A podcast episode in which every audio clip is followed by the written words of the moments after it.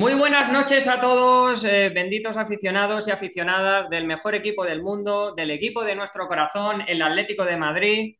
Queridos aficionados, queridos oyentes, hoy es un día maravilloso por varios motivos. El primero porque el Atlético de Madrid continúa con su magnífica racha en esta segunda vuelta de seis eh, victorias consecutivas. Eh, está haciendo una segunda vuelta de campeón y eso es de agradecer. Es cierto que nosotros, la, afición del Atlético de Madrid, nos caracterizamos por estar con el Atleti, tanto en las buenas como en las malas, pero qué bonito es, ¿verdad, oyentes? Estar en las buenas también, ¿eh? porque se disfruta muchísimo. Pero no solo por eso, tenemos otro motivo que además es eh, maravilloso y es que tenemos con nosotros a una persona eh, que tiene una trayectoria excepcional en el mundo de la radio, es un magnífico periodista un excelente escritor y un excelso humorista.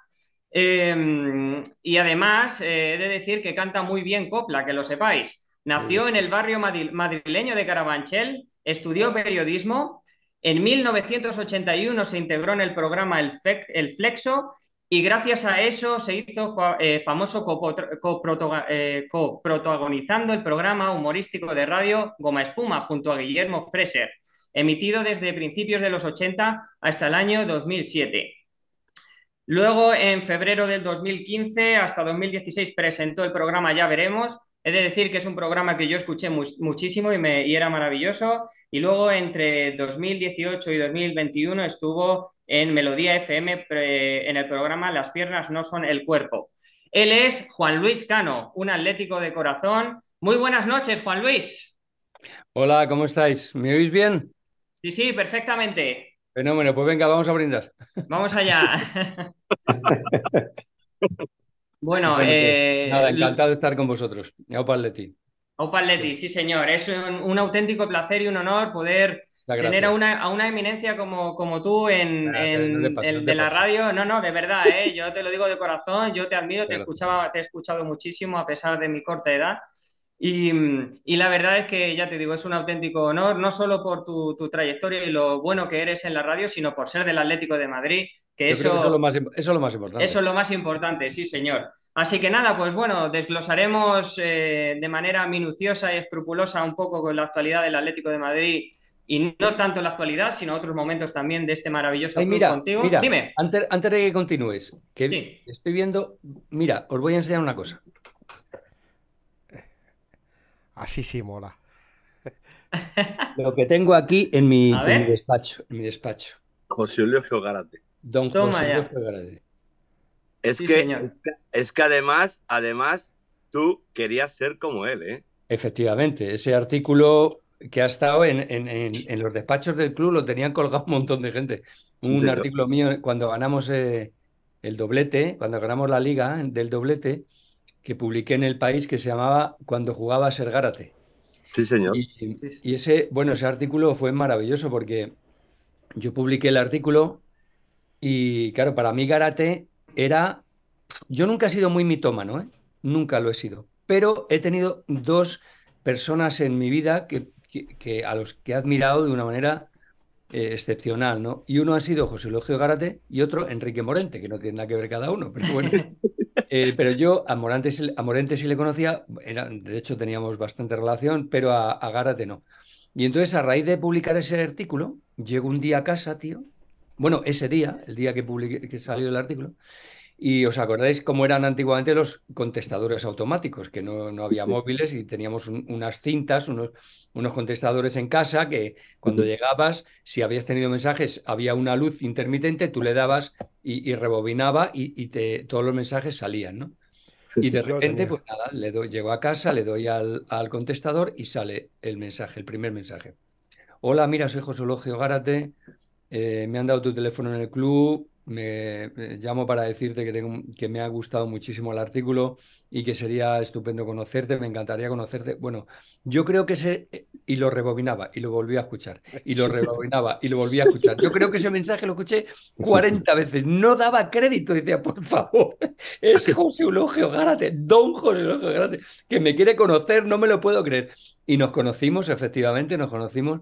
Y bueno, me pareció, o sea, no solamente no me defraudó, sino todo lo contrario, ¿no? Me pareció un, hombre, un caballero, un hombre con una sensibilidad brutal. Era, eh, bueno, cuando, cuando tuve la suerte de conocerle y luego de haberle visto más veces, como decía Belmont, eh, de Belmonte, ¿no? que decía que se torea como se es, pues efectivamente José Loje Garete jugaba al fútbol como es, o como, como jugaba mejor, ¿no? Porque tristemente se tuvo que retirar, pero era un caballero, elegancia pura, talento, eh, era maravilloso, maravilloso. Y después de esta introducción, ¿queréis seguir? ¿Sigo hablando yo? No, no, sí, yo, tengo, algo parecido, perdona que te corte, editor. Yo tengo algo parecido, no a nivel de Gárate, pero, pero bueno, yo tengo aquí a este señor, a Juan Carlos Pedraza. Hombre, por favor, Pedraza, claro, claro. Un grande, y también tengo mi foto firmada. Qué maravilla, qué maravilla. Está, bueno, sí. Si comenzamos a sacar fotos, aquí no terminamos. sí, sí, no, no, no terminamos. Pues mira. Con el Kun. toma ya. Con Forlán. con Peter Luchín. o sea, yo puedo. Con Masi Rodríguez. Me puedo tirar aquí toda la tarde. Maravilloso. Muy bien, muy bien. Pues una, una, anécdota maravillosa, sin duda, Juan Luis, que, que, has compartido con nosotros del gran José Eulogio Gárate, maravilloso delantero de finales de los 60, principios de los 70, y bueno, para desglosar eh, más anécdotas y, la actualidad del Atlético de Madrid, tenemos con nosotros desde Francia a Franco. Buenas noches, Franco.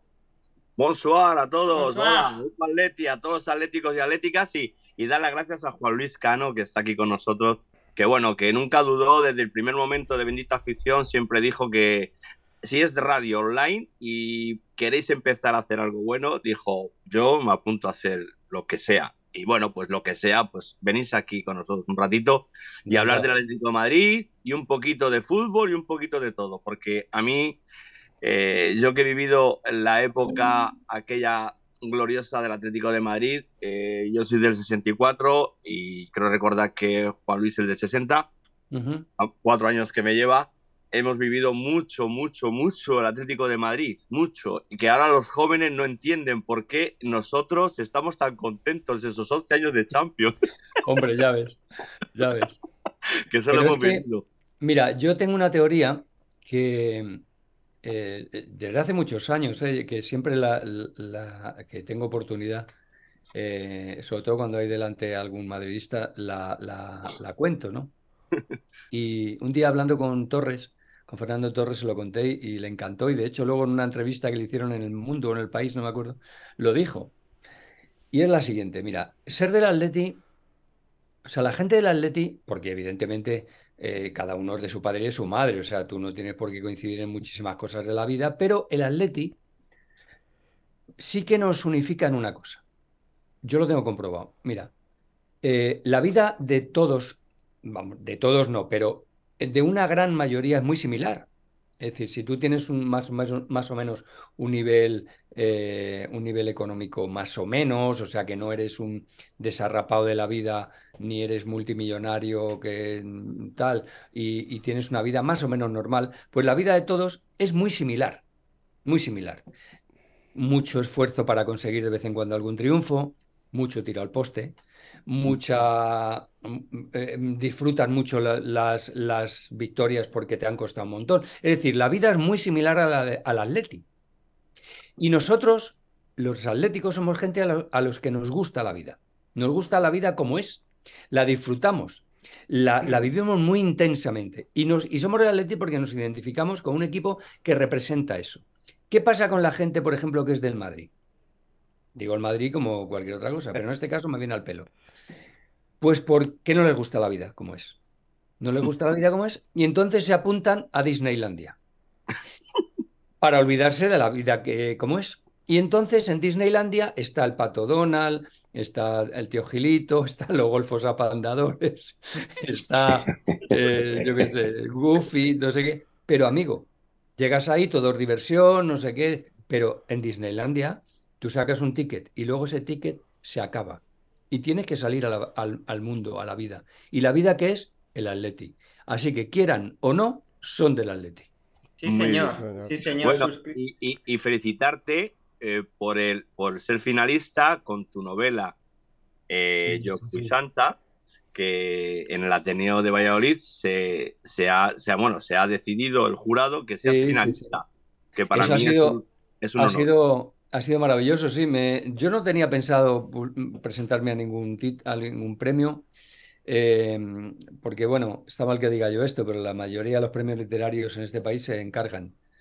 Eh, esto nunca lo he dicho yo, ¿eh? Esto yo juraré que nunca lo he dicho. Pero eh, bueno, me habían hablado de este premio y no sé, yo tenía esa novela escrita y este verano, después del verano, dije, pues voy a ver, la voy a presentar, la presenté con seudónimo, porque ahí se presenta todo con seudónimo. ¿Y cuál no sería mi sorpresa cuando el, jueves pasado, o el viernes, ya no me acuerdo, pues resulta que he sido finalista, o sea, estoy flipado. Y no solamente he sido finalista, sino que por primera vez en 70 años, o sea, no he ganado, ha ganado otra novela, pero yo he sido el otro finalista. Y por primera vez en 70 años de premio, el jurado en su acta cita y recomienda la publicación del finalista, ¿no? Y estoy muy contento, la verdad. Está muy bien, está muy bien. A mí me encanta, me ha encantado mucho. Cuando lo escuché y me dijeron, digo, eh, se lo merece. o sea, para mí te lo mereces. O sea, bueno, no sé. Sí, señor. Estoy muy pues contento. Lo presenté con el seudónimo de María Cano, que es el nombre de mi hija. Sí, sí. Y bueno, estoy muy contento, la verdad. Pues mi más sincera enhorabuena, Juan Luis. Juan Luis. La verdad es que eh, es todo un honor. Además, yo que como te he comentado antes que soy escritor, escuchar este tipo de cosas eh, me fascina, la verdad. Y con respecto a lo que has comentado de, lo de la vida y el Atlético de Madrid, suscribo íntegramente tus palabras porque tienes toda la razón del mundo, sí, señor. Muy bien. Y, por otro lado, tenemos desde Grecia a Luis. Buenas noches, Luis. Buenas noches, Calivicta. yo hablo griego antiguo. Yo hablo griego, antiguo, yo hablo. Pues. A ver, eh, dime el, auristo del verbo lío. me he quedado en el anterior. No, te lo digo yo. Lío, Elisa, Elisa, Elisa, Elisame, Elisete, Liusi. Toma ya. Polata de Inacu, Dente, Noteron, Anthropo, Pele y Tuto, Caí, Poliuja y Noteron. Joder, te has quedado flipado, tío. Eh, sí, sí, sí, yo poco. Poco digo, justo para pedir. muy bien. Muy bien. Impresionante. vale. Madre mía, de verdad, magnífico, Juan Luis, cada vez nos, nos sorprenden más, sí, señor. A ver, Luis, Luis, ¿qué haces por Grecia? ¿Estás de vacaciones o qué? Pues, pues de vacaciones, de vacaciones, pasando aquí una, un par de semanitas con la familia y, y bueno, pues desconectando. Una maravilla. Así que este país es increíble, gastronómicamente, culturalmente y, y, además es que el reloj eh, va parecido al de España, pero un poquito más despacio. ¿eh? Las verduras saben de otra forma. Eh, ¿Dónde estás? ¿En qué zona respetan mucho. Ahora mismo estoy en Naflio, Nauflio, Nauplia. Nauplia fue la antigua capital de Grecia cuando comenzó la reunificación después de separarse del Imperio Otomano y bueno, es una zona fantástica, fantástica, ¿eh? la recomiendo. Los mercados por la calle, la fruta, la verdura, la comida, la música, todo es una gozada. Y además hay mucha seguridad. Es un país muy bonito, muy bonito. Sí, a mí me gusta mucho. Yo me lo recorrí en el año 89, 90. Nos lo recorrimos entero, Guillermo y yo, con otro amigo, con Benito. Nos recorrimos enterito el, el país. Y luego he vuelto dos o tres veces. Estuve hace unos años, hace tres o cuatro años, estuve veraneando en una isla maravillosa que se llama Scópelos, que es donde se rodó la película esta con la música de ABBA, que no me acuerdo cómo se llama. ¿no? Waterloo. Sí, bueno, es una de esas. Y, la verdad es que es una pasada. A mí me gusta mucho Grecia, una maravilla. País con muchos contrastes. Sí, señor. Muy bien, y mm, por último, pero no, pero no menos importante, de hecho es el más importante, desde el departamento de producción tenemos al demonio rojiblanco. Demon, buenas noches. Muy buenas noches, ya hemos entrado en materia, ya llevamos un rato en materia, pero bueno, no pasa nada. Eh, buenas noches, Juan Luis, muchas gracias por estar aquí con nosotros. Eh, para nosotros es un placer. Yo, mi padre, que en paz descanse, era muy seguidor de Goma Espuma.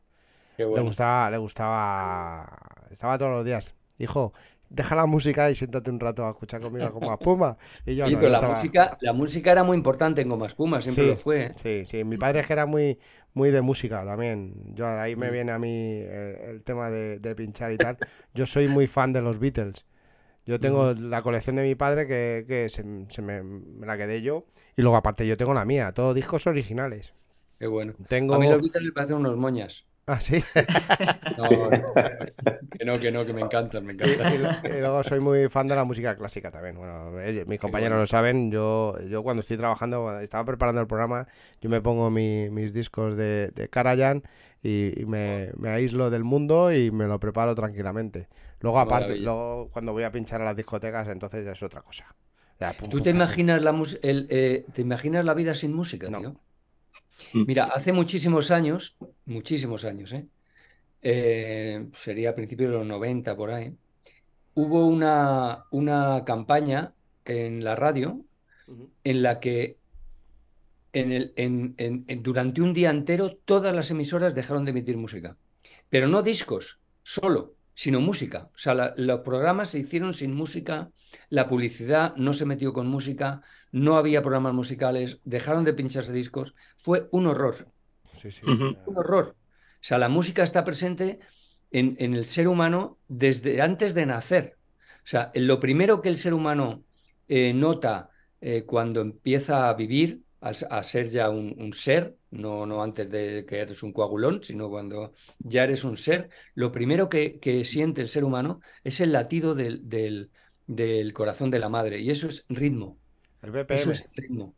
Por eso los niños cuando lloran, cuando son recién nacidos, son chiquititos, para que se calle, eh, si la madre les, les abraza y les pega a su pecho, el, el, sentir el ritmo del corazón, el ritmo, porque al final el ritmo les calma.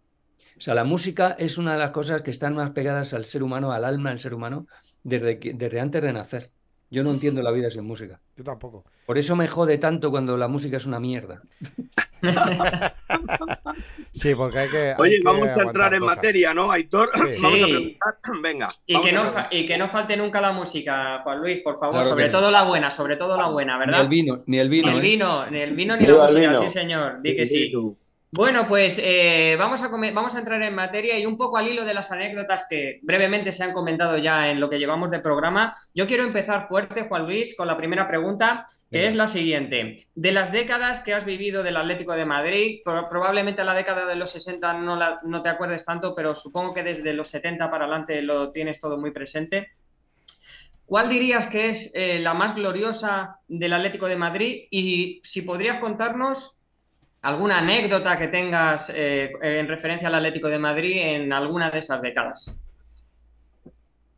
Eh, bueno, la más gloriosa es esta, por supuesto. Eh, lo que pasa es que yo tengo mi nostalgia, la nostalgia tira mucho, ¿no? Y para mí la década de los 70, como tú has dicho, pues no, no solamente significa eh, eh, éxitos o, trayectoria deportiva, sino vivencias personales con mi padre, con mi primo, con, con mi tío, con mi hermano. Eh, mi padre ya falleció, mi tío también, o sea que está unida a otras cosas. O sea, la vida de un ser humano está muy, muy matizada por los recuerdos y por, por, el, por el cariño. Y esa época para mí fue mágica, por, ya te digo, porque no solamente era que íbamos al fútbol a ver al Atleti, sino que íbamos juntos, gente a la que yo adoraba, ¿no? Eh, pero esta época, en cuanto a éxitos deportivos y a, y a triunfos, bueno, y a importancia del equipo, por supuesto está. Lo que pasa es que el fútbol tal como es ahora no me gusta tanto. O sea, el, el fútbol se ha convertido en algo que da un poco de asquito. En un negocio, vaya, podríamos pero, decir. Pero no, pero hay muchos negocios limpios, hay muchos negocios estupendos. Se ha convertido en algo asqueroso, manipulado, eh, en, lo, en, el que mm, casos como el del Atlético, que de vez en cuando tuerce la trayectoria de, delineada por, por, por, otros por otro, por, por otros oye, espera, espera, pero no me están llamando, ya lo he pagado. Por, manos, eh, em, iba a decir invisibles, pero no son invisibles, em, pues eso ha hecho que se desprestigie mucho eh, la liga, el deporte, el deporte del fútbol en general, ¿no? No tienen más que ver qué gente hay en los, en los, dirigiendo los equipos de fútbol, no solamente en España, en, todo el mundo, ¿no? Gente a la que yo no dejaría a mi hija mm, ni, ni un fin de semana. Entonces, no, te lo digo en serio. Entonces, mm, vamos a ver, hay jugadores espectaculares. El fútbol ahora mismo se juega a una velocidad, la técnica, o sea, se ha llegado a unos niveles mm, brutales. Pero lo que es el concepto fútbol a mí no me gusta nada. ¿Tú, crees que, ¿Tú crees que antes se sentían mal los colores? que hoy en día. No, no es que se sintieran mal los colores, es que antes un jugador, mira, en la época de los 60, todos hablado de los 60. Yo estuve una vez en una cena eh, hace muchos años eh, en la que estaba Mancio, el jugador del Real Madrid, Adelardo del Atleti, y luego había más gente, pero yo, a mí me tocó a su lado. Y fue maravilloso escuchar, yo estuve toda la noche con la oreja pegada, ¿no? Y era maravilloso escucharles hablar, ya no solamente por las anécdotas que contaban y tal, que era maravilloso, sino porque era otro concepto de fútbol, era otro concepto de rivalidad, era otro concepto del deporte. A ti te, ellos decían que a ti antes te fichaba un equipo y era tu equipo para toda la vida. Era muy raro que te ficharan. Había fichajes, evidentemente había fichajes y había jugadores que pasaban de un equipo a otro, pero no era lo normal. O sea, a ti te fichaba el Atleti y eras del Atleti para toda la puta vida. O del Madrid. Hmm. y ahora no. ¿Por qué? Porque ahora es otro rollo, ahora es un negocio puro y duro. Exactamente. Por en el que hay unos intermediarios Mm, que, lo que quieren es que el jugador se mueva porque es donde sacan tajada. Y los clubes igual. Entonces se ha convertido en algo que no era así. No era así. Ahí está, por no hablar de que si había fichaje no se pagaba las millonadas que se pagan ahora, que eso, eso, es otra historia. Eso por supuestísimo. Y luego, claro, la fuerza que tenía los medios de comunicación, que tenía televisión, no, la, no, no existía. Pues ahora, claro, los equipos se confeccionan más pensando en que te vean en China. Ahí está. Entonces, eso a mí me parece patético. Total. Me parece patético. Y, entonces tú te planteas una cosa, dices, vamos a ver, si nosotros no fuéramos una liga tan, tan competitiva a nivel mundial, ¿tú crees que habría menos rivalidad? ¿Tú crees que la gente disfrutaría menos? En absoluto. En absoluto. Disfrutaría igual. Del mismo modo que los jugadores de. O sea, la afición de, de los equipos de Turquía, que no se comen una rosca en la vida, disfrutan exactamente igual que disfrutas tú yendo a ver a tu, equipo. Y no hace falta estar, eh, eh, o sea, no hace falta estar metido en esa vorágine económica tan funesta. O sea, que un jugador valga 200, 300 millones de euros, pero ¿esto qué es, tío? ¿Pero esto qué cojones es? ¿Esto qué cojones es? Es una vergüenza. Es una vergüenza. Y luego ya esto está montado para, para, que, para unos cuantos. Punto. Y como tú no estés invitado a esa cena. No entras. No entras. Sí, señor. Entonces hay equipos que son un poco tocapelotas, como el Atleti. Sí. por eso mola también. Porque de repente todo está montado para, en España para que ganen dos. En Europa para que ganen siete. Y de repente llegan unos que, no, con los que no cuenta nadie que dicen pi, y de repente llegan y se plantan ahí y te tocan los cojones. Eso es el Atleti, por eso mola. Y llegan, y llegan además, eh, Juan Luis, buceando sin que se le note como a ti te gusta bucear, ¿eh? que lo sé, que me la han chivado. Desde el año 95 te gusta bucear, que me la han chivado. ¿eh? Sí, es una de mis grandes muy Bien, muy bien. Pues nada, deberían escucharte lo que estás diciendo altos cargos, sí, señor Juan Luis. Eh, no, porque lo saben y se la soplan. Franco, cuéntanos, o Demon, quien quiera. Venga, a ver, una, una rápida. Eh, ¿No echas de menos en el Atleti el, que haya más gente nacional, o sea, española, eh, pues como aquella 95-96, cuando estaba Caminero, Solozábal, eh, Tony, estaba Molina, estaba había Jelly, estaba había varios, bastantes. No, Panti no, estamos hablando jugadores nacionales. Santi, Santi, Santi. Ah, Santi, Santi, perdón. Pues evidentemente me gustaría, me gustaría. Lo que pasa es que si quieres estar en la pomada Olvídate. O sea, ¿por qué hay tan pocos canteranos que suben? Porque es que es muy difícil, colega. O sea, fíjate, tenemos a Barrios ahora, que a mí es un jugador que me encanta. A mí también. Pero Barrios juega cuando juega de milagro. Y no porque eh, al Cholo no le guste subir a gente de la cantera. Estoy seguro que estaría encantado. Pero es que es muy difícil. Es muy difícil. O sea, ¿a, a quién quitas? Como decían de lo de Messi en el Betis. ¿no? ¿A quién quitas? Pero es que es verdad, es muy difícil. O sea, es que si tú tienes que pescar, es, es como lo de, si tú eres pescador, ¿dónde vas a pescar? ¿Al océano o al, o al mar mm, Mediterráneo? Pues evidentemente hay mucho más en el océano. Por lo tanto, hay muchas más especies. Pues en el fútbol pasa igual. Si tú tienes la oportunidad de fichar en todo el mundo, pues evidentemente la, la cantera española pues está en desventaja.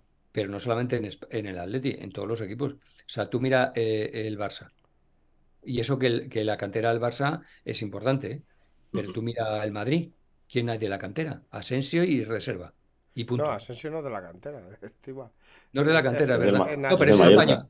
No, pero es español. O sea, yo me refiero sí. a. Nacho, como mucho. Nacho, como mucho. Nacho y Carvajal. Nacho. Nacho y Carvajal. Y Carvajal. O sea, que, que, eh, que, bueno, Carvajal ya está en su recta final y el joven Nacho, que va a seguir siendo el joven Nacho con 73 años. Pero, pero nada más. Y no son titulares indiscutibles. Además que es de aquí. Yo vivo en Alcalá de Henares y Nacho es de aquí. Claro. Es muy difícil, muy difícil, pero es por eso. A no ser que tú elijas como el Athletic de Bilbao, que es mi segundo equipo, por cierto, tengo que decirlo. Sí. Eh, y el Cádiz, son mis equipos, eh, que ellos han decidido que no fichan gente que no sea fuera de Euskadi. Y claro, eso sí que tiene mérito. ¿eh? Estar compitiendo a ese nivel solo con gente de la zona, eso es acojonante. Muchísimo. Acojonante. Y no haber bajado a segunda nunca, ¿eh? eso es impresionante. No, o sea, a mí eso me parece un mérito no, no. brutal. Del mismo modo que te digo que Iñaki Williams es un jugador muy sobrevalorado. Luis, Franco, dale, dale, Franco. No, dale, Luis. Luis. primero, que tiene una, ah, Luis. una muy bonita. Tiene una pregunta. Luis. Venga. Luis.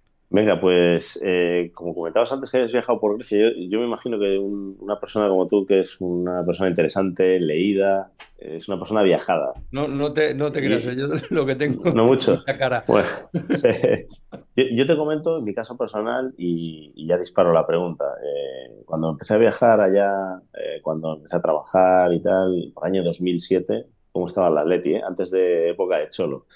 2007 en la India, 2008 Tailandia y tal. Eh, bueno, y, y, antes, en el 2004 estuve en Jordania. Yo iba con la camiseta de la Leti, la camiseta del centenario, la que llevas tú, Juan Luis. Y, mm. y te veían por allí, ¿de, ¿de qué país eres? ¿Qué camiseta es esa? Y yo decía lo primero, de España. Decían, Barça o Madrid. Claro. Barça o Madrid, y dice, Atleti. Entonces, una anécdota bonita que me pasó es que, no sé si fue en la India, y me encontré con, con y alguien me gritó, ¡Aupa, Atleti! Yo, coño, uno del Atleti nos, fuimos, nos dimos un abrazo. Digo, esto, claro. esto no pasa. Y, y, y, vas viajando, pues yo por circunstancias he viajado mucho eh, por bastantes países y ves gente con camisetas del Madrid y el Barça por todas partes. Pero es como que llevan una camisa del Zara. Eh, y cuando van dos del Atleti, sin conocerse de nada en el claro. otro confín del mundo, es increíble. Yo te diría, ¿tienes alguna anécdota que te haya pasado con el Atleti viajando por alrededor del mundo? Sí, sí, claro que tengo. Mira, tengo una muy bonita en, en la República Centroafricana, nosotros fuimos, yo soy de una asociación que se llama Los 50. Sí. Y... Oye, por cierto, le damos el pésame a, a Julio, a Julio por a de su hermana. Su hermana Alicia, sí. Sí. Eh, pues eh, una de las cosas que hicimos, hacemos cosas muy interesantes, y eh, una de las cosas que hicimos de una manera muy inconsciente fue un documental eh, eh, en la República Centroafricana, en plena, cuando empezaba la guerra allí, que se convirtió en el país más peligroso del mundo. Nuestro vuelo fue el último vuelo que salió eh, antes de que cerraran la, el, aeropuerto mm, por la guerra. Y nos recorrimos medio país para hacer ese documental. Por supuesto, nosotros montamos allí el, Atlético de Madrid, eh, llevamos camisetas, echamos un partido, eh, en el medio de la selva y fue brutal, tío, con los chavales haciendo el documental. Y, pero antes de eso, eh, un día, viajando por ahí con los jeeps eh, que íbamos y tal, pues nos encontramos, eh, lo que dices tú, estaba lleno de chavales con camiseta del Madrid y del Barça.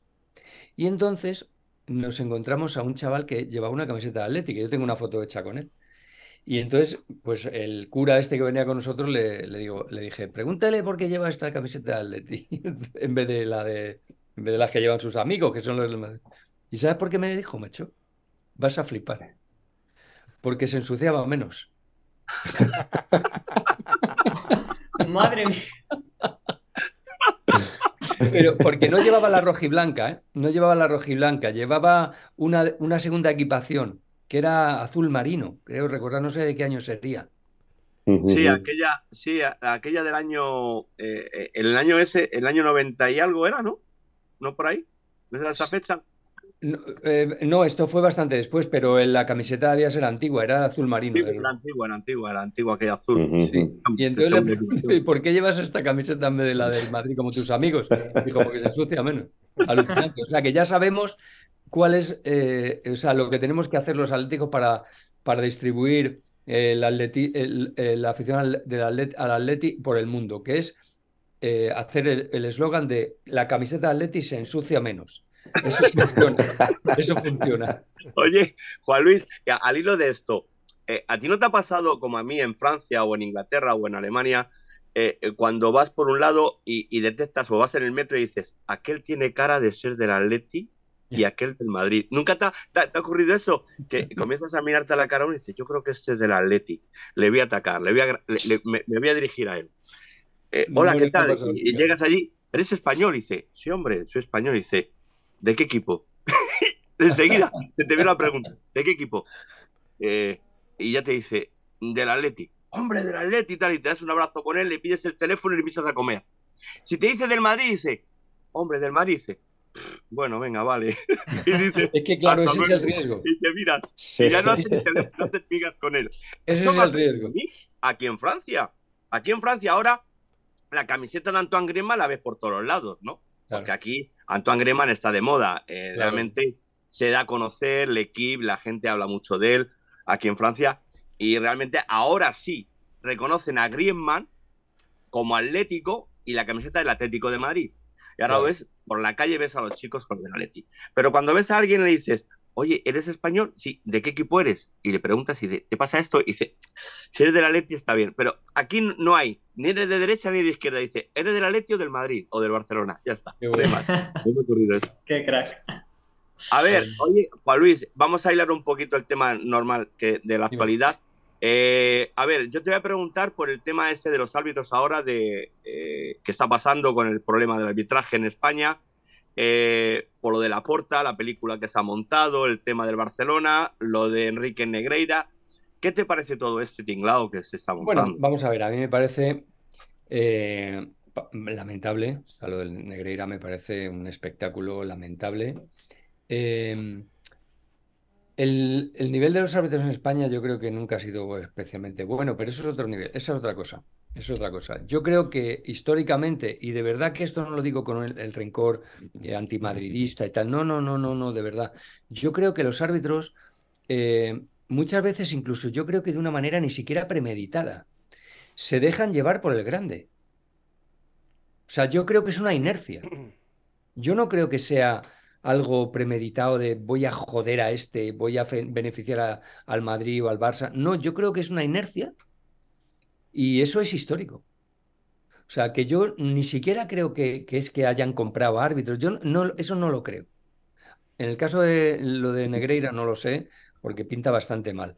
Pero yo no creo que sea algo que haya o que haya sido algo en la historia del fútbol español algo habitual el comprar árbitros. Que habrá habido casos, pues seguramente, ¿no? Pero yo no creo que sea algo habitual. Yo creo que es algo tan fácil y tan sencillo como eso que te he dicho. Es muy difícil pitarle un penalti al Madrid en una final, por ejemplo, y es muy fácil pitárselo al Petis mm. o, al, o al Valladolid. Es muy fácil. Pero amigo, es que luego el Madrid tiene un aparato, o el Barça tienen un aparato mediático que te hunde en la vida. Sí, sí, sí. Claro, entonces ahí, aunque sea de una manera no premeditada, pero el inconsciente decide muchas veces. Sí, hay equipos, hay equipos que, que, se refugian en ellos por las cesiones. Date cuenta, ahora mismo el fútbol español está hecho unos trizos económicamente. Ninguno tiene un dinero. El otro día voy a Numancia, Soria, le pregunto a, a Rubén, que está allí de director deportivo, le digo, tengo un jugador en Francia que puede venir. Dice, sí, se tiene que pagar 600 euros todos los meses, él. Fíjate, cuando había una escuela, ahora hay que pagar. Vamos, es que todos los equipos ahora mismo están así. Entonces, las cesiones de los equipos grandes les viene bien a los equipos pequeños. Y eso les economiza. Sí, pero eso es otra cosa. Estamos hablando de los árbitros. Eso, es otra historia. Eso es otra historia. El fútbol, claro que está fatal. Lo que pasa es que luego hay determinados eh, eh, clubs que ya no solamente en España, que son, eh, son clubs bandera. Entonces vienen fenomenal para hacer relaciones públicas. O sea, entonces no puede caer. O sea, no puede caer. El Barça no bajará a segunda porque no, porque económicamente es una ruina. ¿Y crees que la UEFA no le va a sancionar? Vamos, ni de coña. Y si le sanciona, desde luego será una sanción que no, no se corresponderá con la que debería ser. Porque es que hay muchos millones en juego. Pero vamos a ver, tú imagínate, colega, es como la Champions. Tú imagínate que la final de la Champions la juega el Leicester y el, y el yo qué sé, y el Milán. O bueno, Milán todavía, ¿no? El otro equipo, el, el Udinese. el Udinese. O sea, la cantidad, la cantidad de millones que se pierden en, pay-per-view en el mundo? Pues evidentemente, ¿qué interesa? Pues que llegue a la final el Madrid y el, y el Manchester.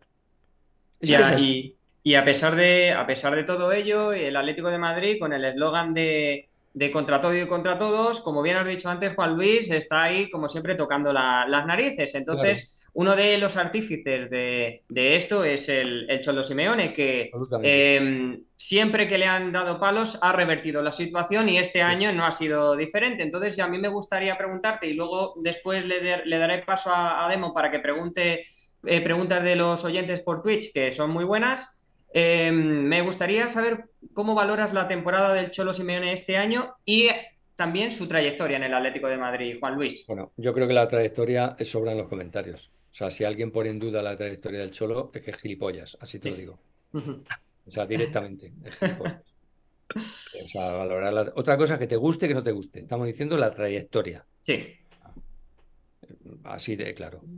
Y, lo de este año, bueno, pues vamos a ver, tuvimos una primera, una primera vuelta de la liga eh, con un montón de bajas, con un montón de bajas, con un montón de jugadores que no, que no dieron la talla en su momento en esa primera vuelta y que después del Mundial han sido otros. Y eso, evidentemente, un equipo lo, lo acusa. ¿Y tú crees, Juan Luis, perdona que te corte, que el Mundial tuvo algo que, ver en eso? Absolutamente, colega. Un vestuario es muy perro. Hmm. El vestuario es muy perro. Y los jugadores son humanos y tienen sus intereses.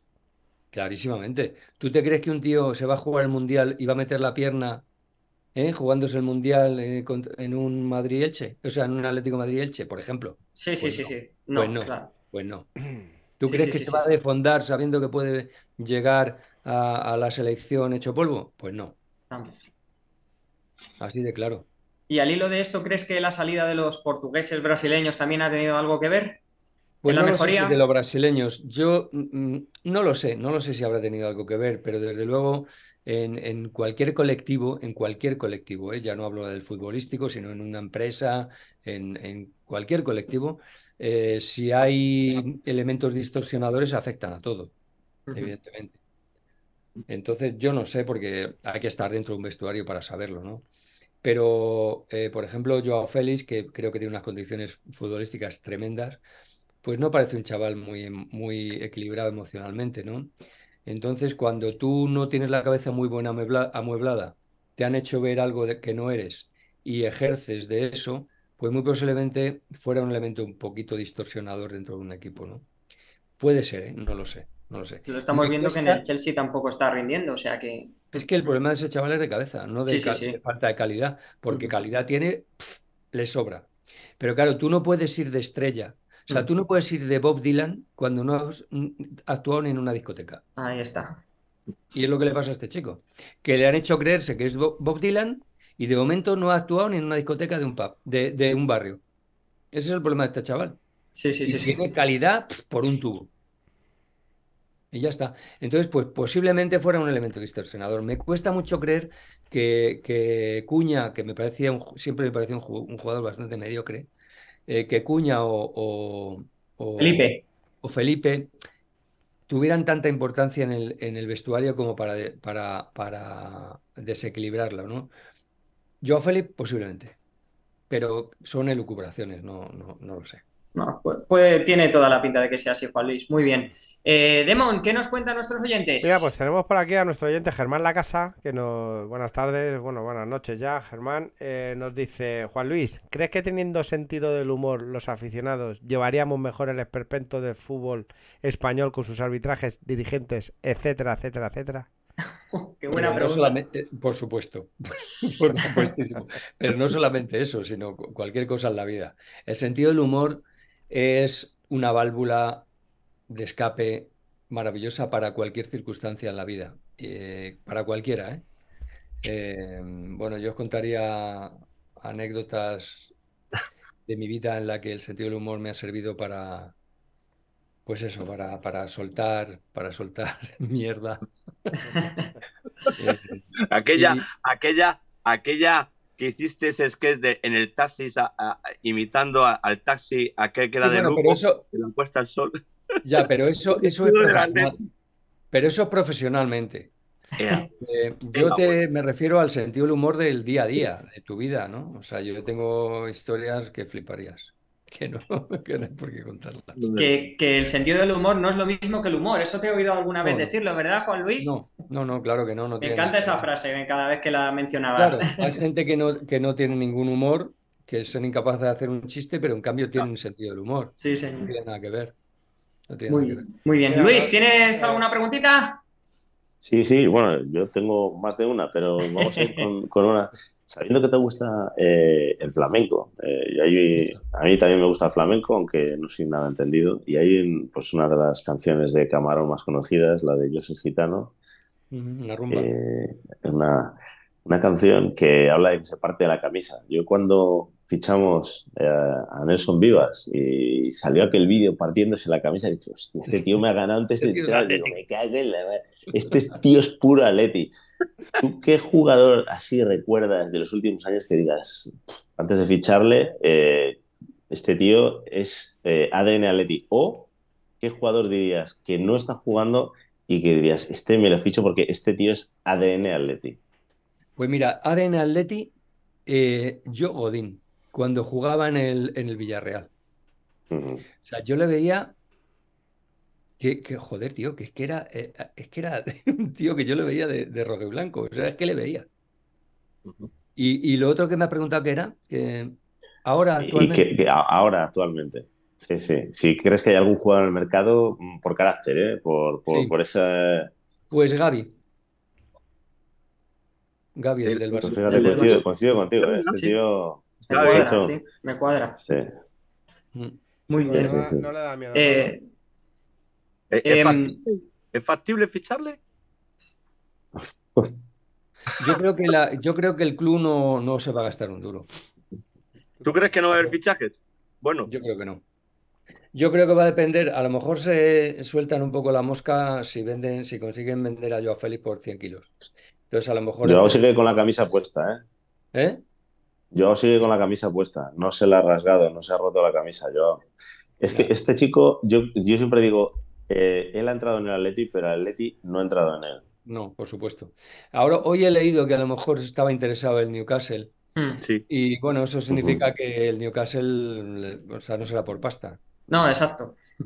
Ojalá, porque. Y yo creo que es la única posibilidad de que el Atleti se gaste un poco la pasta, porque lo demás yo creo que va a ser todo gente que venga libre, gente de 32 años y tal, que oye, mira, bienvenido sea gente como, como Luis Suárez, por ejemplo, ¿eh? Cojonudo. Estaba hablando, se estaba hablando, pero eso no es un proyecto de futuro, eso no es un proyecto de futuro. Se estaba, se estaba hablando de un jugador como Sadio Mané, que estaba en el Bayern de Múnich y está en ahora mismo eh, apartado del equipo y, ahí podía entrar, el Atleti estaba interesado hace unos tiempo y ahora sigue interesado en él. ¿eh? Sí. No, no descartemos. ¿Sabe quién creo que sería un buen fichaje? Lautaro. Es que Lautaro ya ha estado, ya ha estado, estuvo, se nos escapó. Y ahora para que vuelva, no sé qué. bueno, yo digo que sería, que sería un buen fichaje. Yo creo que es un tío que, tiene una manera de, ser, en, por lo menos en el campo, que yo le veo que encajaría bien en el Atleti, no sé vosotros, pero... ¿Tú ya le perdonaste a Santo Griezmann? Por supuesto. es que. Por supuesto, pero vamos a ver. Es que gente, había gente que, que, le insultó, gente que decía que no le perdonaba, que se había ido, pero chico, eh, eh, yo lo que veo en el campo ahora mismo me da la impresión que es el mejor del equipo.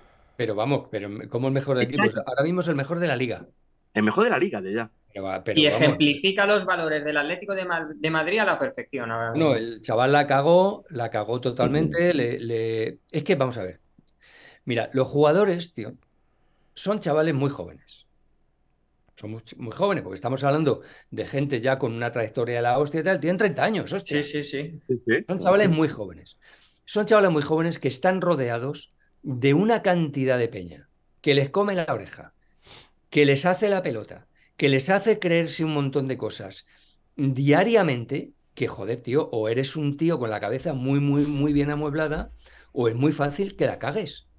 Y este chaval, pues en algún momento, su manager, su no sé qué, el dinero, el jugar al lado de Messi, no sé, vete tú a saber qué coño le hicieron a este chico para que se le calentara la cabeza y cometió eh, eh, la estupidez, bajo mi punto de vista, de irse al, Barça. En ese momento, a lo mejor si se va en otro momento, triunfa el Barça, pero en aquel momento en el que Messi estaba por arriba, todavía en su, en su momento álgido, no sé qué, no sé cuánto, la cago. Bueno, pues la cago. Vale, pues muy bien. Pues la ha cagado, señores, la ha cagado. Pido perdón, porque pidió perdón. Ha vuelto y ha vuelto dejándose la vida. Y perdonando dinero. Y, de, una manera muy humilde. Muy humilde. y en el campo. Y en el campo dejándose la vida. Exactamente. Dejándose los huevos. Sí, señor. Y entonces eso, bueno, pues el que no lo vea, pues lo siento por él. Demon, ¿qué preguntan nuestros oyentes? Mira, eh, pues esta vez es nuestro compañero Peto, que no ha podido estar hoy en el programa. Te manda un saludo muy fuerte, eh, Juan Luis, y nos dice, ¿qué te parece la gestión del club y cómo, y cómo lo ves a futuro? Bueno, pues no, sé qué decirte. Mm. no sé qué decirte. La gestión del club, pues yo creo que no me mola. No me mola. Creo es que, nos va a comprar. Si nos compra un Peter Lee. Ah, es la ruina, mira cómo está el Valencia. Peor, peor, peor. Pero yo creo que. Vamos a ver, podría ser peor, evidentemente. Creo que se han hecho cosas bien, creo que se han hecho cosas bastante bien, pero me hubiera gustado saber qué hubiera sido del rumbo del Atleti si no hubiera, si no hubiéramos tenido la lotería del Cholo. Madre mía. Claro, es que eso es muy importante. muy bueno. importante. Ahí habríamos visto la gestión. Entonces, es que el escudo, el escudo, que tiene Miguel Ángel Gil con el Cholo es grandísimo. Claro, grandísimo. Tiene un escudo grandísimo. y si puede empalmar con Fernando Torres, lo va a hacer. Claro. Lo va a hacer. Claro. Lo veréis. Yo creo que van por ahí. Mira, al hilo de, lo del Cholo, nos dice también nuestro compañero Peto, ¿cómo has visto las críticas esta temporada al Cholo y, si te ha parecido injusto? Absolutamente. Vamos a ver, tío. Eh, no me acuerdo quién ha sido el que ha dicho que los que llevamos toda la vida en esto, en el, en el club, que llevamos ya muchos años, yo. ¿saben?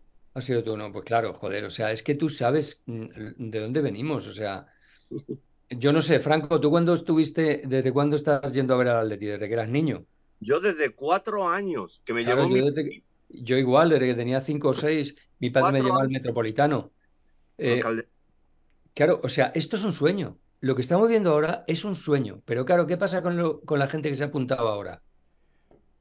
Que el, el eh, ¿cómo se dice? El, este del dolor, el... el umbral, el umbral. Del dolor. El umbral, del, dolor. lo tienen muy bajito. Lo tienen muy bajito. Sí, sí. Joder, es que nosotros, tío, hemos aguantado. O sea, que, quedar décimos era un triunfo. Sí, sí, sí. durante muchos años. Y jugar la Intertoto. Jugar la Intertoto y ver partidos de estos de cortarte las venas. Sí, sí, sí, sí. O sea, que. Ir a las 12 de la mañana. claro, es que hemos visto cosas muy chungas. Y tampoco hace tanto, ¿eh? No, no, no, y el Manzanares, el Manzanares eh, eh, con, con 10.000 espectadores. Eh, claro, o sea, es que hemos visto cosas muy. Ahí está. Y dos temporadas en segunda división y algunos partidos yendo a las 12 de la mañana. Sí, sí, la mañana, tío, muy fuerte. Ahí, ahí, ahí, se vio, ahí se vio el Atlético de verdad al rojo y blanco. Ahí, ahí, ahí. ahí, ahí estaba yo, pasando calor. Totalmente. Pues yo, tenía, yo tendría ahora mismo un número de socios súper, súper, súper bajo, porque a mí me hizo socio mi padre en el Metropolitano. Luego ya en el Calderón, con, que fue en el 69, pero ahí mi, mi padre me llevaba al Metropolitano con, con, cinco años, con seis, que yo tengo muy, unos recuerdos muy diáfanos, o sea, muy poco diáfanos, así muy, como muy nublados, ¿no? Pero me acuerdo. Y lo que pasa es que luego me borré. Me borré con una bronca que tuve con Gil en un programa de tele. Sí, sí, sí. Un programa que se llamaba El Friki, que presentaba Juan López Iturriaga. Madre y me acuerdo que en ese programa, bueno, me llamó gilipollas, indocumentado, me, me, puso a parir. Y solo porque le dije que no me gustaba nada cómo estaba yendo el club y tal. Y mira, me cogí tal rebote que el año siguiente no lo renové y perdí el, el, el número. El número, sí, sí. Yo por entonces era el 7000, el 7000, no, el 7000 y algo, mi padre. Pero claro, es que yo tendría ahora mismo un 200. Sí, sí, seguro. Yo, del Metropolitano. año 69. Bueno, de momento, no sé si los del Metropolitano se guardaron el, número, eso no lo sé. Pero desde luego, desde el, desde el Calderón, eh, pues no sé qué número tendría ahora mismo, pero muy bajito. A ver, eh, mm. entonces, entonces, ¿tú estás de acuerdo que Vicente Calderón, cabeza o Jesús Gil? Bueno, yo creo que Calderón. Vicente Calderón hizo gestiones muy buenas en el Atlético de Madrid. Creó el estadio. Pero es que eran otras épocas, es que no tenía nada que ver. Es que. Era un club. ¿Quién ha entrado en el fútbol a, raíz de, A partir de los años 90, principios de los 90, que fue cuando se. Eh, ¿cuándo, se hicieron los clubs eh, eh sociedades anónimas? el 90, 90 y algo, era cuando el, Milan, el, Milan, el Milan de Rigosaki, aquella época. Claro, claro. Eh, Ahí, ¿quién entró en el fútbol? Solamente digo eso, lo dejo ahí. ¿Quién entró en el fútbol? No digo en el Atleti, ¿eh? Digo en el fútbol. El fútbol en general. En general, en general. general. Pues, ¿Quién entró? De luego intelectuales no. intelectuales no entró ninguno. Yo creo aquella época, aquella época que entró en el, fútbol entraron todos, todos los que querían robar. Eh, eh, eh, especuladores, y, es la y es la gente que sigue. Es la gente que sigue. Mm. ¿Quién está en la, quién está en la Premier? Jeques, oligarcas rusos, no sé, pues claro, pues intelectuales no. Y gente que probablemente no tenga mucha idea de fútbol, eso está claro. No, perdona, en absoluto. En absoluto. sirve para, para blanquear, para negocios, para. Bueno. Pues hablando del Cholo, vamos a hacer una última ronda de preguntas, Juan Luis, y yo te voy a hacer una pregunta muy difícil, pero que te la facilitaré un poco al final, porque entiendo que es difícil. De, de, trigonometría, de, física cuántica. Ponudo, estoy muy puesto en eso. A ver, la pregunta es la siguiente. ¿Con quién te quedas como entrenador? ¿Con Luis Aragonés o con Diego Pablo el Cholo Simeone? Y si no sabrías quedarte con ninguno de los dos, Cuéntame con qué te, con qué te quedarías de cada uno. Difícil. Pues mira, mm, con,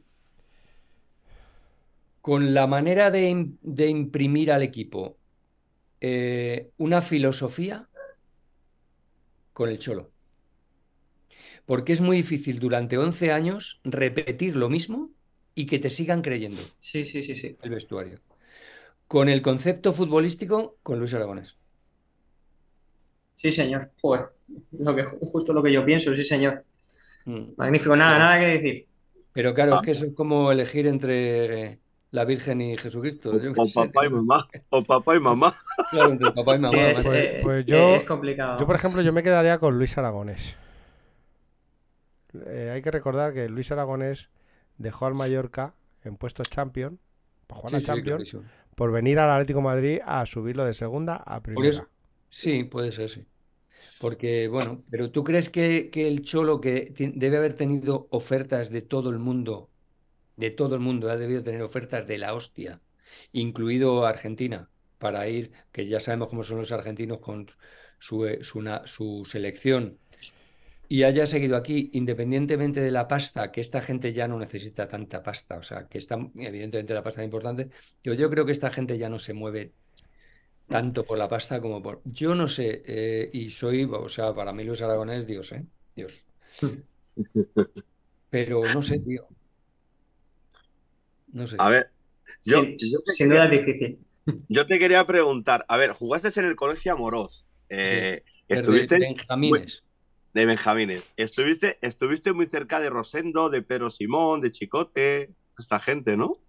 Cuéntame. Bueno, Pedro Simón es muy amigo mío. Rosendo no, Rosendo le conozco, que evidentemente ha estado en el programa un montón de veces, pero por el barrio no lo había visto nunca. No. Pero Pedro Simón no, o sea, sí le he visto, vamos, pero le he visto, o sea, no es que fuéramos amigos ni coincidiéramos tal, pero vamos, sí, sí evidentemente soy admirador y le, vamos, me parece un puto crack. pero con quien sí tengo muchísima amistad con Pedro Simón, me parece uno de los mejores periodistas que hay en este país. ¿Y quién más me has dicho? Ah, Chicote. Chicote. era compañero de clase de mi hermano. Estuvo con tu hermano, estudiando, ¿no? Sí, era compañero de, clase de mi hermano. Y yo soy más mayor, pero soy del mismo cole, claro, del Amorós, sí. Y estuve jugando hasta, desde Benjamines hasta el Amateur, hasta el... El Atlético de Madrid cogía a los jugadores del Amorós, siempre. Sí, claro, claro. Siempre lo recuperaba del Amorós. Yo luego estuve en San Cristóbal de Los Ángeles, donde se las prueba. San Cristóbal. yo, en la, yo, en la, aviación y en el Carabanchel, luego en el Arganda, jugué en el Arganda y ya me retiré.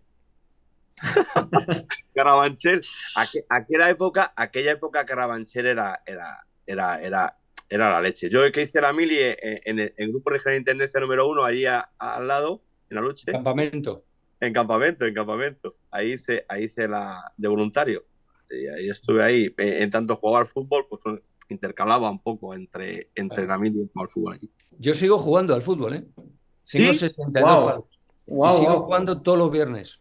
Sí, señor. Ahora he estado un mes de baja porque me pegaron un balonazo en el ojo y me quedé ahí súper jodido y me han dado el alta esta semana pasada. Pero sigo jugando todos los viernes al fútbol. Qué maravilla. Yo, lo, tuve que dejar por las rodillas. Yo a ver, Luis. en primera regional. Con el es que parece que Grecia, Grecia está muy lejos, Luis. Luis, tu pregunta. Está aquí al lado, está aquí al lado. Eh, ¿Qué opinas, eh, Juan Luis, cuando, bueno, no sé si te pasa como a mí, eh, yo echo de menos muchas entrevistas de Simeone con los medios españoles y periódicamente le hacen unas entrevistas que da gusto escucharlas medios argentinos. Eh, ¿Qué crees que tendríamos que hacer un medio como, como nuestro para, para poder acceder al cholo? Es tan difícil. Fíjate con la... No, vas a, conseguirlo. Nunca. No lo vas a conseguir. Mira, en, el último programa, el último programa que yo hice, que es el Ya Veremos, que tú lo escuchabas, ¿verdad? Sí. Héctor. Sí, sí, sí, sí. Eh, eh, yo mm, eh, pedí una entrevista con el Cholo a través de, Roberto Solozábal y de Kiko, que son, sobre todo Robert es muy amigo mío. Ellos quedan, Roberto Solozábal, Kiko y, tal, quedan una vez cada cierto tiempo a, comer o a cenar con el Cholo, que son una panda de, bueno, de aquella época, son muy amigos. Y fue, fue Robert el que se lo dijo, ¿eh? Le dijo, oye, mira, Juan Luis, tal, que es muy atlético, tiene un programa, que le contó la película y el cholo le dijo, vale, vale, venga, fenomenal, dile que sí. Incapaz. Incapaz. Tiene tantos filtros. En aquel momento fue un personaje que le llevaba su, su agenda o su lo que se llama Pasques. Pasques. Sí. Pasques. el, que, el que lo paró y además lo paró de una manera muy desagradable, muy antipática y muy prepotente que será muy del Atleti, muy del Cholo, pero conmigo por lo menos fue un borde muy importante. Impresionante. Y hablabas de Solozábal, que estuvo con nosotros. Sí, un, es muy, tenerle, ¿verdad? Sí, es muy, muy amigo de Bendita Afición. Sí, señor, sí, señor. estupendo, un tío. Estupendo. Roberto. Roberto eh, ya te digo yo que no vais a entrevistar al Cholo. Y tú fíjate, Va a estar complicado. Eh, hombre, fíjate, yo, yo, me aproximado, yo, me he aproximado, yo me he aproximado mucho a él. ¿eh? Yo hablo, hablo con, el, con el chico que juega en el Jerez, con con Jean, con Gianluca y con Natalia. Con Natalia habló, pero enseguida que ven los dólares. Eh, busca un equipo en Francia. Voy al Dijon. el Dijon. Oye, ¿dónde juega? ¿Quién es? ¿El pequeño o el grande? No, el mediano se interesa. Si es el pequeño, sí, el que está en Zaragoza. Si es el otro, no sé por qué, pero no, no cuadra. Eh, y yo me he acercado a ellos y yo conozco un poco, bueno, porque se iba a quedar y porque se iba a quedar cholo por mediación de, Natalia. Pero eso es otra cosa. Una cosa es que tengas esa relación, que tengas ese acercamiento, pero lo que es eh, conseguir una entrevista para un medio. Es muy difícil. Fíjate que yo le fui a ver, eh, estuve invitado, yo fui a verle a Majada Onda cuando estuve en España. Estuve allí, fíjate estaba Germán, por entonces que está ahí con nosotros, Germán el Monoburgos, y, tenía una foto con él del primer Porsche blanco que tenía, una foto con él, que estaba el Petete Correa, ¿te acuerdas? El Petete en Boadilla, que salían, y yo pues eh, entrenaba, estaba por allí el día de antes del Albacete, de jugar la, de jugar la final de liga, y esa foto del Porsche la tenía, y yo quería que me la dedicase. Solo, solo fotos, o sea, solo fotos, no firmas, solo fotos final. Y cuando yo le muestro la foto, le digo a Germán, Germán, está comiendo el aperitivo todavía, dile que salga. Era el último en salir del, recinto y yo esperándole. dice, ¿qué, quieres? ¿Se lo dices tú? ¿Se lo dices tú? Porque si se lo digo yo, me va a romper la foto a la cara. Así que soy de... pues mira, te voy a contar una muy buena de, otro crack, este sí que es un tío maravilloso, que es Fernando Torres. Cuando se fue al Liverpool, nosotros le entrevistamos. Y, claro, para pedir la entrevista con, con, con el niño era muy jodido porque, claro, aquí son herméticos y es muy difícil acercarte a los jugadores. En Inglaterra ya flipas. en Inglaterra todo lo tienen absolutamente protocolarizado. O sea, tú no consigues una entrevista con un jugador si no pasas 17 filtros, te lo tiene que autorizar el club. Bueno, tremendo. Y entonces nosotros estábamos, eh, em, estábamos intentando hacer una entrevista a Torres y entonces a través de su, del que le llevaba, bueno, pues todo. Antonio, Antonio. A través de Antonio, pues yo le dije, oye Antonio, tal, pues, y me dijo, déjame que se lo diga, lo veo muy difícil, va a ser muy difícil, pero déjame que se lo diga. Total, que se lo dijo, y fíjate qué tío más de puta madre, si es que la gente, tío, le dijo, mira, si lo hacen a través del club no le van a dejar, no le van a dar la entrevista ni de coña. Pero yo todos los días, desde el campo donde entrenamos a mi casa, paso por esta carretera donde hay un hotel y si yo me paro ahí a, tomar un café o a, hacer pis, pues si ellos están ahí, pues me han pillado y, que me entrevisten ahí. Y efectivamente lo que hicimos. Toma ya. Le esperamos ahí en ese hotel. Qué y bueno. Él paró y ahí le hicimos la entrevista. Sí, sí. Franco, habrá que irse al Cerro del Espino. Cuando salga a tomar café, si menos le trincamos. no, no es que le trinques, te lo tiene que decir él. Que es diferente. Sí, sí, sí, sí. Qué bueno. Pues fíjate que nosotros... A mí, Torres, me... mira, Torres aparte de un pedazo jugador como la copa de un pino, porque es que era espectacular. Me, parece, me ha parecido siempre un modelo de, futbolista y de deportista y de mm. persona. O sea, un tío. O sea, mira, cuando tú llegabas a Londres, cuando, cuando Torres se fue a Liverpool, sí. a Liverpool, ni Cristiano Ronaldo ni hostias. O sea, tú llegabas a Heathrow, al aeropuerto de, de, Heathrow en Londres, y había una foto de, Fernando Torres de 40 por 60. Era impresionante, era un ídolo absoluto de masas. Y tú hablabas con él y era un chaval al que nunca jamás se le subió la cabeza. Un tío con una naturalidad, sabiendo lo que eran las cosas importantes, sabiendo dónde tenía la cabeza, sabiendo lo que pasaba en la vida eso es la hostia. Que un chaval con esa edad mantenga esa, esa, esa no sé, esa, esa entereza. mucha culpa, mucha culpa, pero mucha culpa estarás conmigo que la tuvo José Antonio Petón. Mucha culpa. bueno, Petón, es, le llevó de la, la ha llevado de la mano, pero, sigue llevando de la mano. Sí, pero también tiene que ver mucho el entorno. O sea, padres, padres, abuelos. Y tú. Y tú, evidentemente, pero evidentemente lo que has mamado, lo que has mamado. Exactamente. Por supuesto. Pues nada, vamos con las dos últimas preguntas, una para Demon y otra para Luis, ¿vale? Demon. Vale, yo sí, yo tengo aquí, aquí preguntas eh, de, los, de los oyentes. Eh, mi pregunta para Juan, de Sergio Borrego.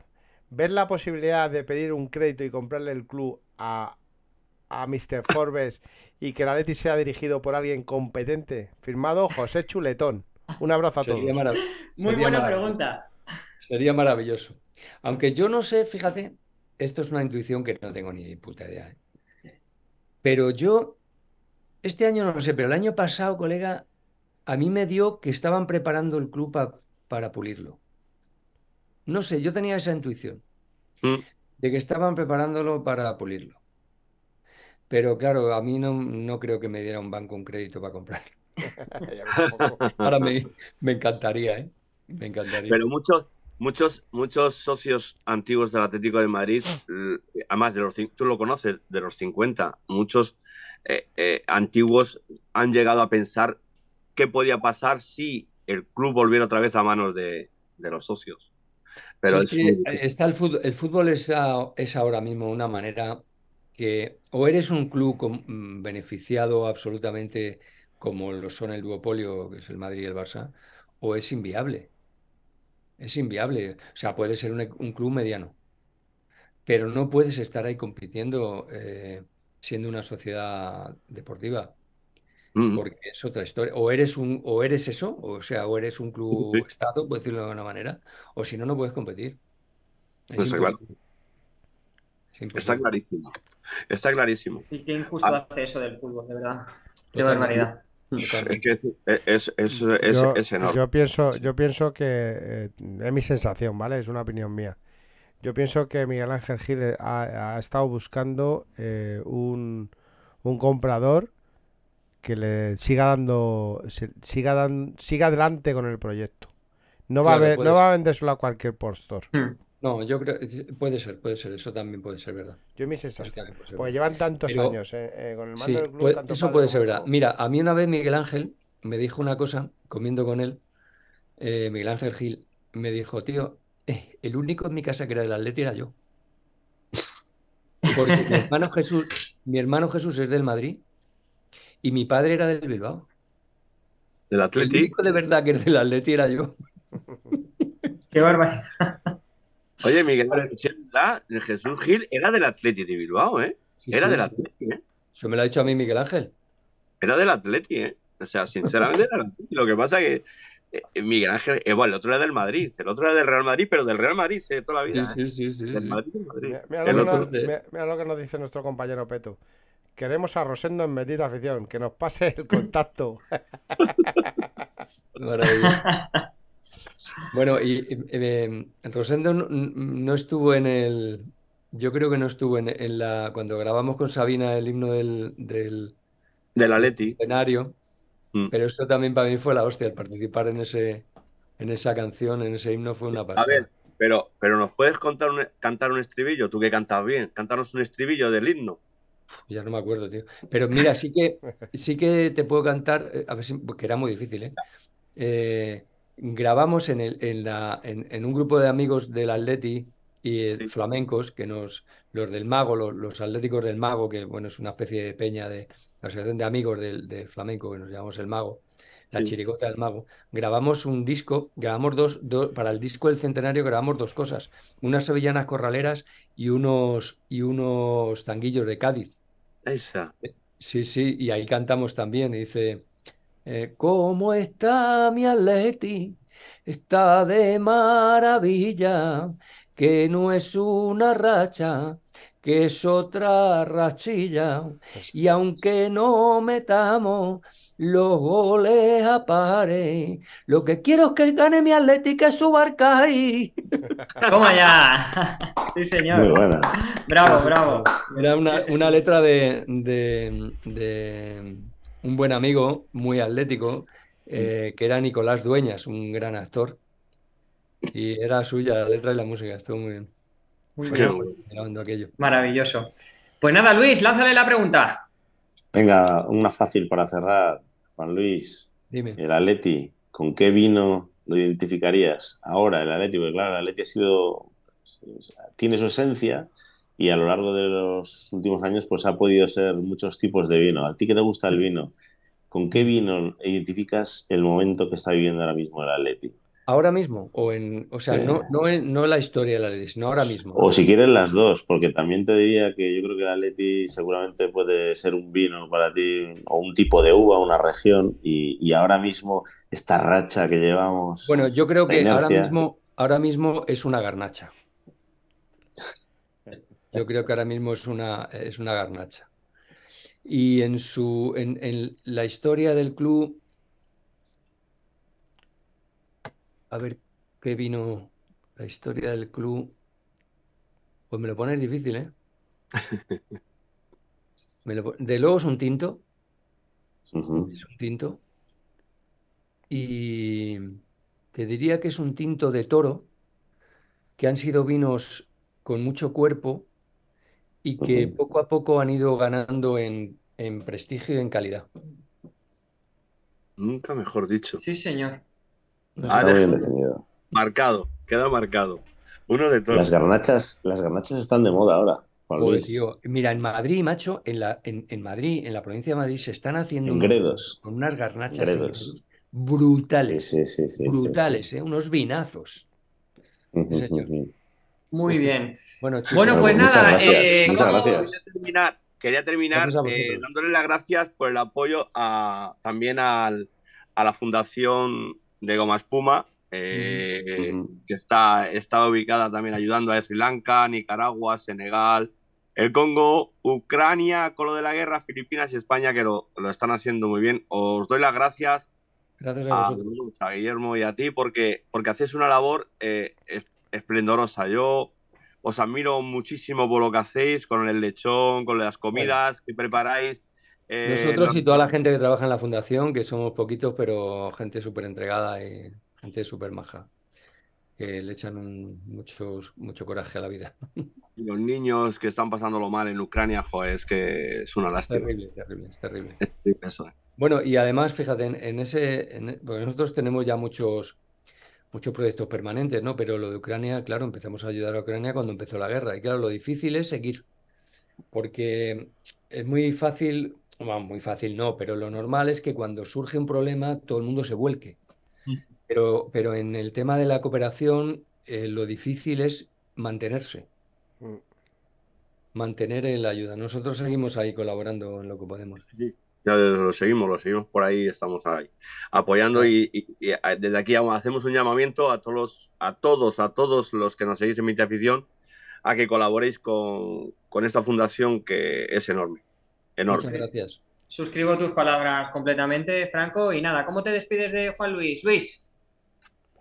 Pues ha sido un placer, Juan Luis. Hacéis una labor, sobre todo la humanitaria, que pues, en estos tiempos hace que, bueno, a todos eh, sintamos ganas de, ayudar y empujar y que es lo más importante. Desearte mucha suerte en tu futuro editorial y bueno, deseando deseando volver. Mira, si me permites solo recordarte una cosa, que tenía una anécdota con mi padre cuando hacías unos anuncios, no sé, bueno, era de un banco virtual, algo así, y además tiene que ver con el fútbol, ¿no? Era un anuncio que hacíais, el de estamos rodando la vida de Pelé y no encontrabais el actor, o este pez, este es rubio, coño, y, y, por qué no hacemos la, la, vida de Schuster? No sé si te acuerdas, dice, pues, es que, que, yo tengo un pastor alemán. a mí ese anuncio lo veía con mi padre y me parecía impresionante, o sea que esto de verdad Hemos que hecho mucha publicidad, seguimos, seguimos haciendo publi, ¿eh? De vez en cuando. Sí, sí, sí. Hombre, y muy, hay una muy buena y hay una peña seguro en Aletas de la Frontera del Atlético Madrid, seguro. Pues mira, eh, estamos empezando a plantearnos hacer una, Guillermo y yo, un libro nuevo que se llama Historias de Aletas de la Frontera. Estamos planteándonoslo. Seguro que tendría, que tendría mucho éxito, eh. segurísimo. Conociéndoos a vosotros dos. ¿Cómo, ¿Cómo, te despides de Juan Luis Demón? Pues nada, solo darle las gracias por, por este ratito de risas y, hablar de, nuestro atleti y nada, animarle que siga con la fundación, que eso es una cosa maravillosa. sobre todo para esta gente que sufre y, nosotros tenemos la, la, suerte de vivir en un país que, que, está tranquilo, que está todo bien, que a ver, tiene sus cosas y tal. Bueno, pero, somos unos privilegiados. Sí, exactamente. Y es eh, para mí es, es algo que para mí son ídolos, porque tengo amigos que trabajan también en otras asociaciones, saben de lo mismo, de ayuda humanitaria y tal, y, es, una, es una cosa maravillosa. Así que animo a la gente para, que, para que eche una mano. y, que, hmm. muchas gracias. Muchas gracias porque sobre todo el que estaría contento sería mi padre, porque era muy fan vuestro y, seguramente nos esté viendo desde arriba. Y nada, un tercer anfiteatro. Nosotros siempre decimos eh, que la gente que del Atleti que se va, se va al tercer anfiteatro. Sí, señor. Yo, muchas yo, gracias, muchas gracias. Yo, Juan Luis, yo, Juan Luis, quería, quería darte las gracias, lo primero por haber estado con nosotros aquí en Bendita Afición, que es un programa que sigue creciendo y desde luego que con personalidades tan importantes en España como tú, pues hace que crezca aún más. para mí por lo menos sí, ¿eh? porque ya, ya, ya es personal, yo te he escuchado mucho y la verdad que mm, te admiro porque, porque si ya bien, si, si bien es cierto es difícil realizar muchas cosas en la vida, cosa que tú haces, humorista, eh, eh, periodista, escritor. Encima las haces todas bien. Eso es todavía más de admirar. Entonces yo. te voy a pasar el teléfono de mujer y se lo cuentas. Ah, vale. Perfecto, me parece maravilloso. Y, ya si encima eh, le añades dos cosas que son maravillosas, que es que haces una labor humanitaria magnífica y ayudas a muchísimas personas. Y encima eres del Atleti, nada, eso nada, nada comparado con mi regate en corto. Hombre, por supuesto, eso hay que verlo. Tienes que pasarnos un vídeo para subirlo aquí en Bendita Afición, eh, Juan Luis. A ver, a ver, cuando vayas al estadio, si te juntas con alguno de los nuestros, te haces una foto con ellos y la, ponemos en el posting aquí juntos. Pues ya... Yo entro, entro por, la, por la puerta 4. por la 4. Ya, llamaré, a Peto y a, todos los que están en Bendita Afición y se haga una foto contigo. pues sí, hombre, encantado, encantado de la vida. Pues nada, muchísimas gracias Juan Luis, ha sido un placer y un honor y nada, buenas noches y que sigas muy bien. Muchas gracias. Hasta luego, Opa Leti. Opa Leti. Qué grande. Bueno, gracias chicos, me lo he pasado muy bien, ¿eh? Muy bien. Igualmente, muchas gracias. Fenomenal. Gracias, Juan Luis. A vosotros. Chao, un abrazo. Coincidimos por allí por el campo, yo entro por la 4 siempre. Vale, pues ya. Si me veis por allí, tomamos una cañita. Y si no, luego muchos días bajo a la Gradona. Después del partido bajo al bar a la Gradona, allí a tomarme una cervecilla. Si estáis por ahí. Vale, pues, pues, pues, lo hacemos. cuando, vaya, maravilloso. Cuando, vaya, a España te llevo las botellas. De, de Borgoña. Borgoña. Vino francés. Gracias, chicos. Muchísimas gracias, Juan Luis. ¿eh? De verdad, un honor. Hasta luego. Hasta luego, chao. Muy vale. Adiós. Hasta luego. ¿Cuánto tenemos, Lemon, de, de no directo? O sea... No, ya, yo lo cambio ya. Vale, perfecto. Le metemos las noticias al final, ¿no, Demon? Ahora, a ver. Ahora sí. Dale, dale caña, dale caña. Sí, estamos en directo. Bueno, benditos aficionados y aficionadas. Estoy completamente seguro de que habréis disfrutado muchísimo de esta maravillosa entrevista que hemos tenido con, pues, con una maravilla de persona como es Juan Luis Cano. Eh, antes de, preguntaros eh, vuestra opinión sobre la, entrevista, me gustaría comentar que, bueno, desde las nueve y media hay una encuesta en Twitter en la que hemos preguntado que si el Atleti gana al Barcelona, si creéis que eh, será capaz de ganar todos los partidos que quedan de, liga. Entonces, bueno, Demon, no sé si tienes por ahí cómo va la cosa. Sí, hombre. Bueno. Pues cuéntanos. Pues mira, van 67 votos y, el sí gana por, vamos, por goleada, 74,6. Y el no 25,4. O sea que vamos a ganar todos los partidos. Sí, señor. Yo, yo, creo que tiene, tiene, tiene lógica porque, porque tal y como está jugando el Atlético de Madrid, eh, podría pasar perfectamente. ¿eh? O sea que, bueno, luego hablamos un poquito de eso. Antes me gustaría preguntaros eh, por alusiones, Demon, ¿qué, ¿qué, te ha parecido la entrevista con, con Juan Luis? Gol de Haaland. Gol de Haaland. Ah, gol de Haaland, toma ya. el bueno, pues, penalti, falló penalti y lo ha marcado. Bueno, pues eh, es una pasada. La verdad es que da gusto tener gente, gente atlética así. Que, mm, venga a tu programa con toque de humor, desinteresadamente, eh, te cuente mil anécdotas. Eh, o sea, a mí me ha encantado, me ha encantado. Además, siendo mi padre es muy fan de Goma Espuma, pues, pues más aún. O sea que ha sido, ha sido espectacular. Maravilloso, claro que sí. Eh, Luis, ¿qué te ha parecido? Pues que da gusto hablar con un Atlético con criterio, con recorrido, con muchos tiros pegados y bueno, es una, persona que es eh, pues casi una eminencia, porque fíjate los años que lleva de socio acudiendo al estadio, aunque tuvo ese paréntesis, pero eh, una persona, bueno, con muchísimas anécdotas que contar y que sería extraordinario incluso volver a poder disfrutar otro día con él, ¿no? Porque seguro que se nos ha quedado más de una pregunta en el tintero.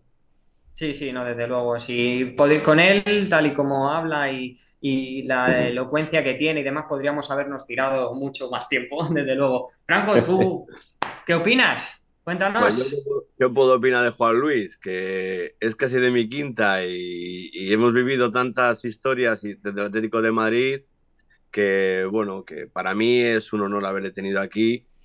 Eh, cuando le llamé siempre dijo que sí a, a Benita Afición y, bueno, sabéis que llevamos un año con este con este tinglado de bendita afición, os lo digo a todos, eh, si os ha gustado, dale a like, sobre todo. Eso es, darle a likes, que no cuesta dinero, por favor, y suscribiros al canal.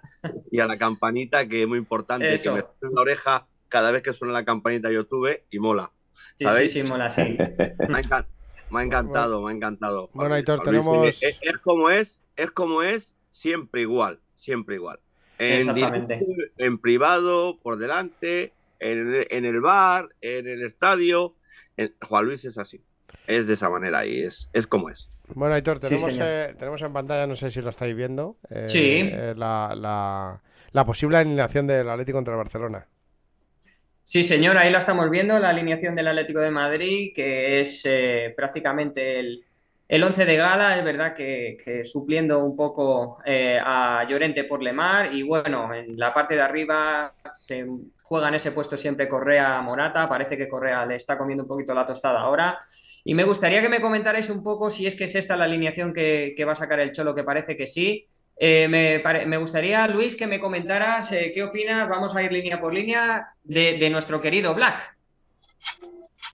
Bueno, pues es que Black es capitán, es un jugador que ha ido ganando mucho peso en el vestuario, que está viviendo un segundo mejor momento porque, bueno, fruto de, yo creo que el estado de ánimo y también de temas deportivos. El año pasado no rindió a su mejor nivel, pero bueno, está volviendo a, están volviendo a estar todas las piezas engranadas en defensa. La defensa transmite seguridad y él, con la seguridad que le transmite la defensa, se permite pues, pues jugar como él sabe y da gusto, da gusto ver ahora la, seguridad que se transmite como bloque y bueno, y ver porterías a cero. ¿eh? aunque llevamos que son seis partidos seguidos ganando. Eh, sí, eso es, seis victorias consecutivas. Cada, vez que recibimos un gol en contra me fastidia porque me encanta ver la portería cero y firmaría 38 partidos de 1 a 0 ¿eh?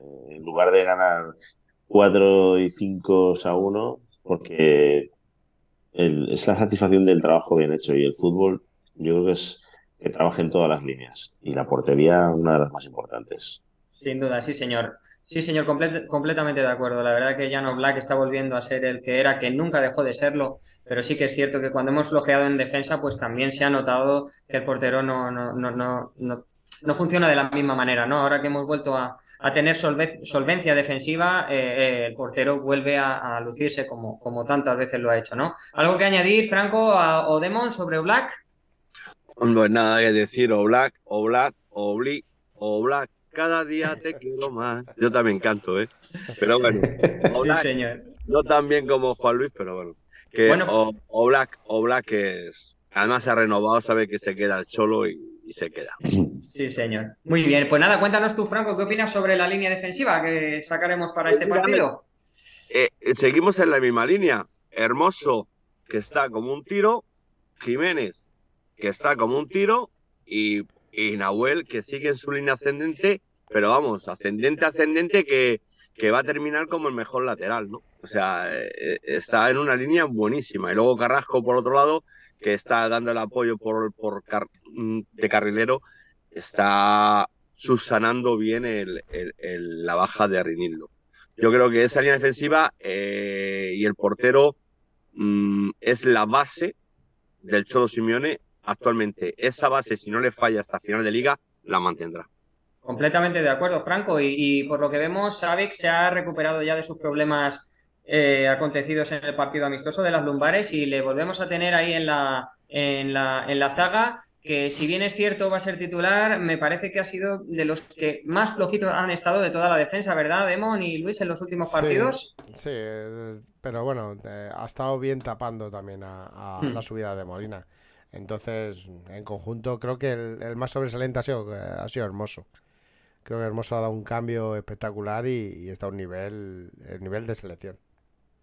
Exactamente, porque, eh, ¿verdad, Luis? Eh, Hermoso no solo cumple defensivamente, sino que encima se une al centro del campo y da superioridad numérica, ¿verdad? ¿Qué opinas sobre eso?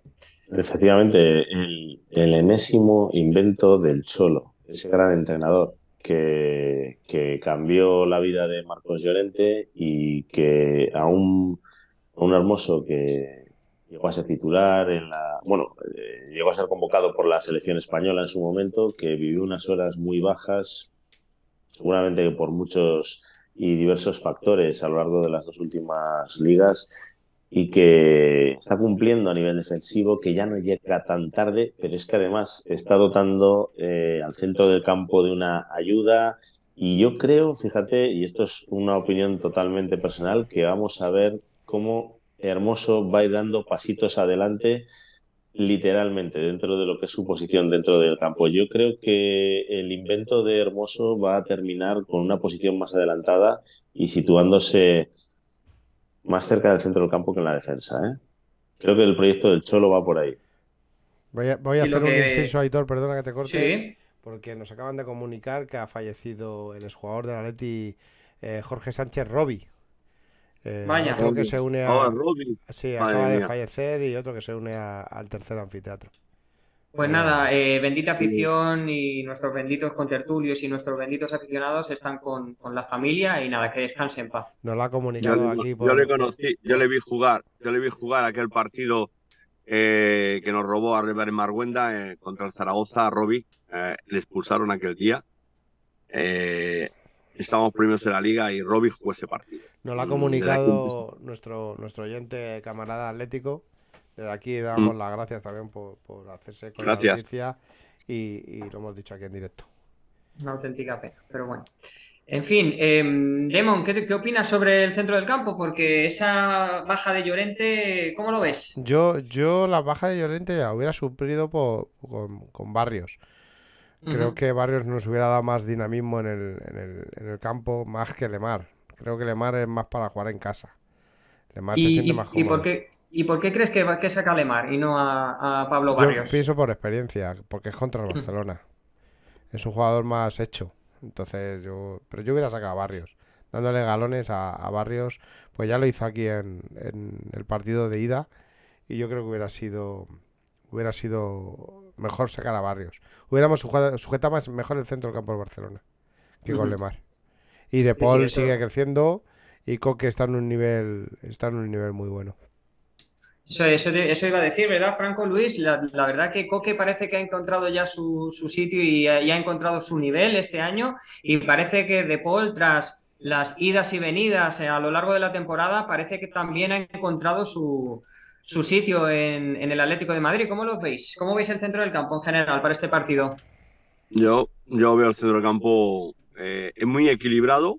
Creo que tenemos que tener mm, mucho físico en el centrocampo para poder soportar los ataques del Barcelona. Y si intentamos presionarles bien en el centrocampo, podemos robar rápido y, tener dos, dos puntas arriba como Correa y tal. Bueno, luego hablaremos. Yo creo que el centrocampo es el ideal dentro de lo que tenemos es el ideal y, y, es la base a base con Coque ahí, bueno, como está haciendo. Que yo creo que vamos a jugar con una defensa de 5, ¿eh? En Barcelona. Y vamos a, vamos a ver qué, qué, puede surgir. Por cierto, gol de Lautaro rompe la igualada 2 a 1. Muy bien. Y, Luis, eh, yo creo que para jugar contra el Barcelona tenemos que mover el, balón mucho más rápido y, creo que, bueno, Coque y Depol están haciendo muy bien esa labor y si Lemar está como tiene que estar, como él sabe estar. Creo que también es un buen pelotero. ¿Cómo lo ves tú, el centro del campo?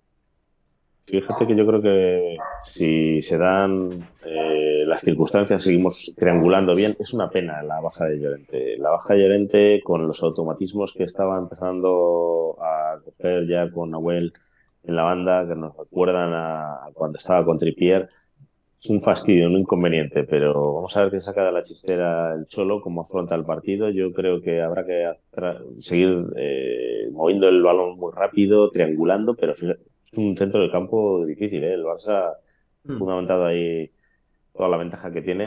Y, a ver si sabemos buscar las espaldas. Bueno, ya, ya enlazo si quieres con la delantera, ¿no? Yo creo que hay que saber eh, buscarle las espaldas a la defensa, esa defensa del Barcelona, que es la mejor defensa del campeonato, pero que sí que es una defensa que si hace aguas eh, les entra más de uno, ¿eh? no les entra un gol solo. Y si eh, yo creo que, fíjate, creo que nos van a pitar el primer penalti a favor. En, este, partido, fíjate. Creo que además se va a resarcir Morata, ¿eh? Yo creo que Morata se va a sacar adelante un penaltito. Esperemos que, esperemos que así sea, porque encima los peloteros del Barcelona vuelven, así que se va a complicar la cosa, pero bueno, yo creo que, podemos hacerlo bien. Y al hilo un poco de lo que comentabas acerca de, la delantera, bueno, yo creo que va a salir Correa, que, que hizo un muy buen partido el otro día y creo que que está a un muy buen nivel. Ahora mismo mejor que Morata parece ser. Y luego tenemos probablemente, y sin el probablemente, al mejor jugador de la liga, al que más en forma está, al que más trabaja y uno de los que más calidad tienen, que como es Antoine Griezmann, ¿verdad? Eh, Demon, Franco, ¿cómo lo veis? Dale, Franco.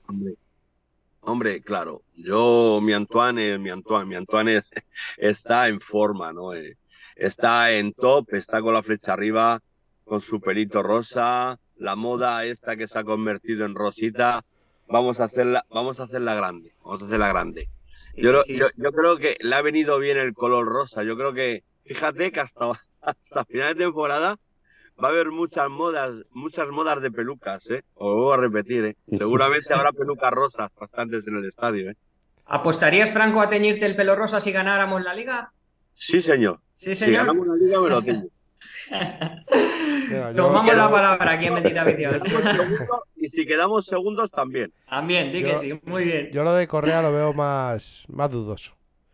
Yo creo que, va a sacar a Morata más que nada por, por el tema de, abrir espacios a, a, Grisman, que entra desde atrás, y a De Paul, y, buscar las espaldas a, a los centrales, fijar a los centrales. Creo que se va a decantar más por ahí, porque para hacerlos trabajar y luego cuando queden 40 minutitos sacar a, Correa para, terminar de, matar. Perfecto, o sea que mm, entiendo mm, que los 11 que vosotros eh, estipularíais para este partido, en el caso de Luis y Franco, si no es así me lo, me lo decís, ¿vale? Es prácticamente el mismo que está aquí eh, plasmado. Y en tu caso, Demon, sería lo mismo, pero cambiando Correa por Morata, ¿verdad? Sí. Yo estoy con Demon, ¿eh? eh yo ah, más a Morata. Eh, ya lo he dicho, o sea, yo creo que Morata es un jugador, es más vertical, es más rápido y hay que buscar esa espalda a la defensa del Barça. Yo voy por ahí, es mi apuesta, sí, sí. Yo es que, es que Morata, Morata, Morata tiene, aunque no tenga mucho, mucho gol, Morata tiene otras cualidades que, por ejemplo, a mí me gustan mucho y es el trabajo que hace con los defensas. Hay que tener mucho cuidado con Rafinha, ¿eh? Es muy majo el chaval, hombre. Con pues, yo, creo, yo, creo, yo, me subo al barco, ¿eh? Yo creo que Morata es el titular. Yo, yo, fíjate que opino exactamente lo mismo. Creo que Morata podría ser perfectamente titular porque además Correa, si sale la segunda parte, funciona mejor todavía que, que siendo titular. Entonces creo que sería una, y más jugando contra el Barcelona, creo que sería mejor sacar a Morata, como bien decís vosotros, de titular y luego a Correa en, en la segunda parte, sí señor. Yo quería, mm, para acabar un poco con, eh, con la previa del, del, Barça Atleti, quería haceros una pregunta, pero para haceros esta pregunta me gustaría poner un poco en situación, eh, poneros en situación a vosotros y a los oyentes, porque llegamos a un partido en el Camp Nou, eh, partido complicado sin lugar a dudas, en la probablemente mejor racha del Atlético de Madrid este año y en una quizá de las peores del Barcelona. Eso nos da cierta ventaja, ¿no? Y además de ello, he de decir que el Atlético de Madrid es eh, uno de los mejores equipos este año fuera de casa. Ha conseguido 30 puntos, ya que ha ganado 9 partidos y ha empatado 3, se ha perdido 2. Y ha ganado en estadios muy difíciles, como en el del Valencia, en el del Sevilla, el del Betis o el del Athletic Club. He de decir que si de los cinco partidos que gana, eh, de los cinco partidos que quedan, perdón, fuera de casa, gana cuatro, eh, conseguiría la mejor puntuación fuera de casa con el Cholo Simeone. O sea, cuidado, que el récord está en 41 puntos en la 13-14 cuando ganamos la primera liga con el, con el Cholo. Pero por otro lado, el Atlético de Madrid con el Cholo no ha ganado nunca en el Camp Nou. Ha perdido seis veces y ha empatado cuatro. Por tanto, por un lado, hay buenas noticias, pero por otro, no tanto. Entonces, eh, Demon, te lo pregunto directamente. ¿Crees sinceramente que vamos a ganar en el Camp Nou? Sí, 0-2. 0-2, ¿ese es tu resultado? Sí. Muy bien, me gusta, me gusta. Muy bien, con confianza. Franco, ¿tú qué opinas? Yo el partido va a estar muy, muy, muy, muy complicado. Yo creo que se va a solucionar con un 0-1 mm, del lado nuestro y, el gol de penalti. El gol de penalti. ¿De Morata o de, algún otro? De Griezmann. De Griezmann. Lemon, ¿quién marcaría tus dos goles? Yo, eh, seguro. Griezmann seguro. Sí, señor. Y, creo que Correa, para rematar. Y Correita. Ah, por cierto, se prevé, a la hora del partido, se prevé un, un sol esplendoroso en el Camp en la travesera de Ascor. Pues ya sabes, ni Cuestión que, que, a Xavi no le gusta que haya sol a las 4 de la tarde. Pues sí, porque recordemos que el partido es este domingo a las 4 y cuarto de la tarde, o sea que es muy probable que haya sol. A, ver, cómo corta el césped. A lo mejor el solo le lanza una en la previa en, en la rueda de prensa, que no es de extrañar, que no es de extrañar que le suelte una pincelada por el césped alto, bajo, húmedo o rapidito. Por cierto, por cierto eh, tendremos ese domingo, tendremos programa luego a las nueve, nueve, nueve y media de la noche. Eso ya para analizar el programa. Eso para los especialistas. Se prevé, se prevé un buen, un buen programa. Esperemos que ganemos. Eh, Luis, ¿tú qué opinas? Eh, ¿Quién va a ganar? ¿Resultado? ¿Goleadores? ¿Cómo lo ves? Pues, que las rachas están para romperlas. En este caso, la racha que lleva el Cholo sin ganar al, Barcelona. Yo me apunto, muy a mi pesar, porque me gustan las porterías a cero, pero me apunto a un 1-2. ¿Y mm, goleadores para darle más eh, interés? Pues, pues yo creo que va a marcar Grisman y se va a quedar muy a gusto. Y también creo que va a marcar Correa. Perfecto. Del Barça no lo decimos, que no nos interesa. Griezmann de penalti y, Correa. Griezmann de penalti. Muy bien. Bueno, eh, antes de pasar un poco con noticias, que tenemos por ahí noticias, ¿verdad? Que comunicar, eh, demos, sobre todo la de Joao Félix, ¿la tenemos por ahí? No, no, no. ¿No? vale, bueno, es básicamente eh, es lo que bueno, Diego, esto, Aitor, no, la, no he preparado nada porque eh, el programa tendría que haber acabado a las diez y media, porque yo me tengo que ir a la cama. Es que me, levanto, pues a las 5 menos 10 de la mañana. sí, sí, sí, sí. No, es, es, simple. Es simplemente, antes de dar los eh, alegatos finales, simplemente comentar que, bueno, que Memphis lo tiene muy complicado para, para llegar al partido. Que bueno, ya lo hemos ya se ve en la, en la alineación, sabe que vuelve tras las molestias que tenía. Y, bueno, se está intentando solucionar lo del tema de Llorente, pero tiene mala pinta también, así que tendremos que sacar a Lemar. Y luego, bueno, lo ha comentado brevemente Juan Luis, lo de Joao Félix. Em, parece que con, la, con las no muy buenas actuaciones que está realizando en el Chelsea, no tiene pinta de que el Chelsea quiera comprarlo, pero ha salido ahí a la palestra el Newcastle que ya lo quería antes de, de antes de, irse al Chelsea y bueno, puede ser una buena opción. Lo importante es que, lo vendamos por buen dinero y ya está, sea el equipo que sea.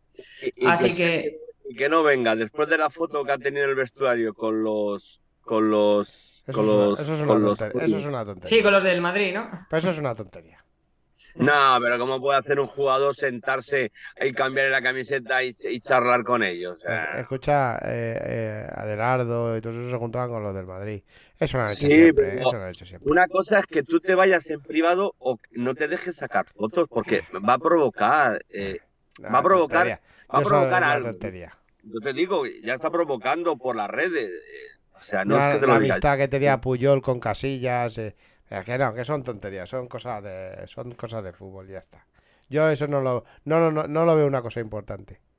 Yo, yo lo que sí de esa noticia, viniendo de donde viene, yo creo que, es humo. Oye, oye, eh, te lo digo a ti personalmente, Demo. ¿Tú crees que el chaval se ha confundido? Al final se va a confundir. ¿Crees que al final tú estás siempre has estado con él? Tengo, tengo la sensación de que Joao, eh, si vuelve, va a venir con las orejas gachas. Y va a trabajar como el que más. Porque se va a dar cuenta de que ha cometido un error y que no es una estrella. Tiene que, tiene que trabajar para ser una estrella. Pero yo creo que ya se la pasa la arroz. No, tiene 20 años, no me jodas. El Cholo, no, el Cholo, con el Cholo, eh. Con el Cholo. Yo creo que es con el Cholo.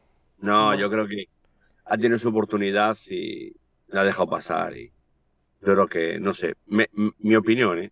Veremos a, ver qué, veremos a ver qué ocurre con el chaval. Desde luego que yo le deseo si viene alguien, mejor. Si viene alguien con la morterada y se lo lleva, yo encantado. Pues Me un y Luis, Luis, ¿qué opina? A mí lo de Joao no me gusta ni como aficionado ni como profesional. Su actitud no me transmite nada, nada bueno en el campo y, e incluso fuera del campo. Pero dicho esto, yo creo en el fondo de las personas y creo y deseo, si este muchacho vuelve y trabaja y es humilde y sigue el ejemplo, por ejemplo, el de Grisman, que es un clarísimo ejemplo de una persona que, sabe dónde está. O Carrasco. Y que, y que siente dónde está. Y Carrasco, y son gente que ha estado cuestionado. Y Carrasco es que hace dos meses no le salía nada y yo era el primero que me, me fastidiaba la situación y decía, este tío, pero bueno, son gente que ha seguido trabajando y trabajando y trabajando y ahí está, dando resultados. Tampoco le vamos a pedir que se pongan todos a besar el escudo del Atlético. tampoco Forlán nunca besó el escudo del Atlético. Pero fíjate cómo se batía el cobre, ¿no? Con todas las defensas. Y ya está. Y actitud. Actitud. Es, es eso. Y profesionalidad. Ya está. y eso, eso sería lo que a mí me encantaría verlo. Además, hay, eh, hay algo que cuando, cada vez que da sus ruedas de prensa Simeone, aunque no da entrevistas a medios españoles o no da entrevistas a casi nadie, y deja unas píldoras que, que son increíbles. O sea, cuando habla de la rebeldía, de rebelarse, de... Si, es que lo deja todo, lo, lo, deja todo muy claro. A mí me gusta analizar las, las ruedas de prensa y, de, verdad que entre líneas siempre deja mensajes velados y es, es, es, una gozada, ¿eh? Y a veces coges una rueda de prensa de Simeone, ir analizando cositas y dices, pues ya lo está dejando claro. Pues eso es lo que veo yo. ¿Cómo las tira? Eh. Vale, bueno, pues para ir acabando, Demon, ¿lees un pelín redes brevemente antes de acabar? Pues nada, es todo sobre el tema. Yo, está nuestro compañero Peto aquí atacándome. Mañana te llamo y te lo cuento. eh, el camarada, camarada Atlético nos ha contado lo de lo de Robbie. Eh, eh, también nos dice que deberemos ir a por los tres puntos y ganar 0-2 para ganar el gol a desde el primer, desde el primer minuto 1 y sin especulaciones, como estamos haciendo últimamente. Eh, lo del contacto de Rosendo, eh, la falta de respeto al Cholo, eso eran preguntas para, para Juan Lige, no las hemos podido leer todas. Y Mael Paredes nos dice, lo de Gaby fue en ataque, eh, debe ser en alguna... Previo al gol de Dembélé, más determinante que el agarrón de Deyené por ser rival directo para al final. Harían falta justicia en ambas áreas porque el Barça hizo muchos puntos. Y los robos, Germán nos dice, y los robos de San Sebastián y la Pocilga podríamos llevar 6 o 8 puntos más perfectamente con los arbitrajes decentes. Un poquito más.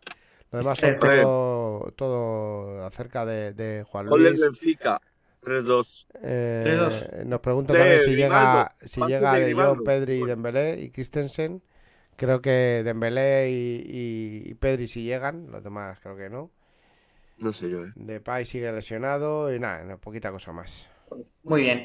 Pues nada, antes de dar los alegatos finales, ¿tenemos resultado de la encuesta por ahí? Ay, por la cerrado. Espera, dame un segundito. Nada, nada, sin problema. Si quieres, mientras tanto, vamos eh, despidiendo, ¿te parece? Y ahora ya. No, sí, la tengo rápido, ¿eh? Ah, la tienes, vale, perfecto. Muy bien. Dame un segundito. Sí, sí, sí, por supuesto. Que la pongo ya mismo. Aunque por lo que has comentado antes tiene pinta de, cuál va a ser más o menos el resultado. Vale, la tenemos en pantalla ahora mismo. 77 eh, votos a las, eh, a las. Son exactamente las 22 y 46 para que veáis que, el programa es en directo. un 76,6% de que sí y un 23,4% que no. Impresionante. Sigue subiendo el sí. Sí, señor. que, somos del Atlético. Sí, señor, como no puede ser de otra manera. Muy bien, pues nada, Franco, ¿cómo cierras el programa? Yo dando las gracias a todos los atléticos que han estado aquí habiendo Champions, habiendo Champions. Os lo digo, os doy las gracias a todos que os habéis llevado un programazo a la cama. Por mucho que diga la gente, la Champions se juega en bendita afición. Sí, señor, muy bien, Franco, suscribo totalmente. Luis, ¿cómo acabas el programa? Pues disfrutando del primer programa con vosotros y disfrutando de un grandísimo invitado y deseando suerte al Atlético en, en el campo del Fútbol Club Barcelona y esperando que vengan de vuelta con una victoria. Sí, señor Luis, como no puede ser de otra manera, ojalá sea así. Muy bien, Demon, ¿cómo despides? Pues yo dando las gracias a Juan Luis Cano por, este ratito agradable que nos ha hecho pasar, con un poquito de humor, recordar, recordar cosillas y tal. A Luis, por su, primer programa, bienvenido. Eh, has estado muy a la altura de Bendita Afición. has estado, yo, a ver, no esperaba menos de un tío como tú cuando te he oído en Twitter y tal. Eh, cuando yo cuando llega un fichaje, hago un fichaje, tío. ¿eh? La verdad es que, eh, da gusto tener aquí gente como, como tú, perdona que te tutee, y, y te, eh, esperemos que te veamos más, más veces.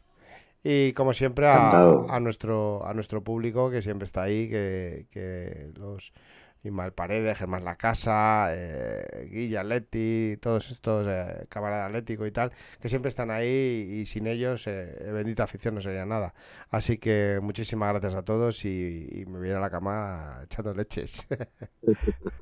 Pues nada, eh, yo quería despedir el programa brevemente, Demon, tranquilo, dando en primer lugar las gracias a Juan Luis Cano por haber compartido un ratito de su tiempo con nosotros, que para nosotros es un, es un honor. La verdad que ha sido una entrevista maravillosa.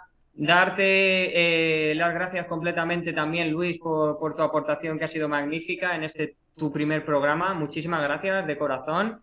Eh, por supuesto, muchísimas gracias a vosotros, Franco y Demon, que sin lugar a dudas hacéis eh, que el programa sea mucho más fácil para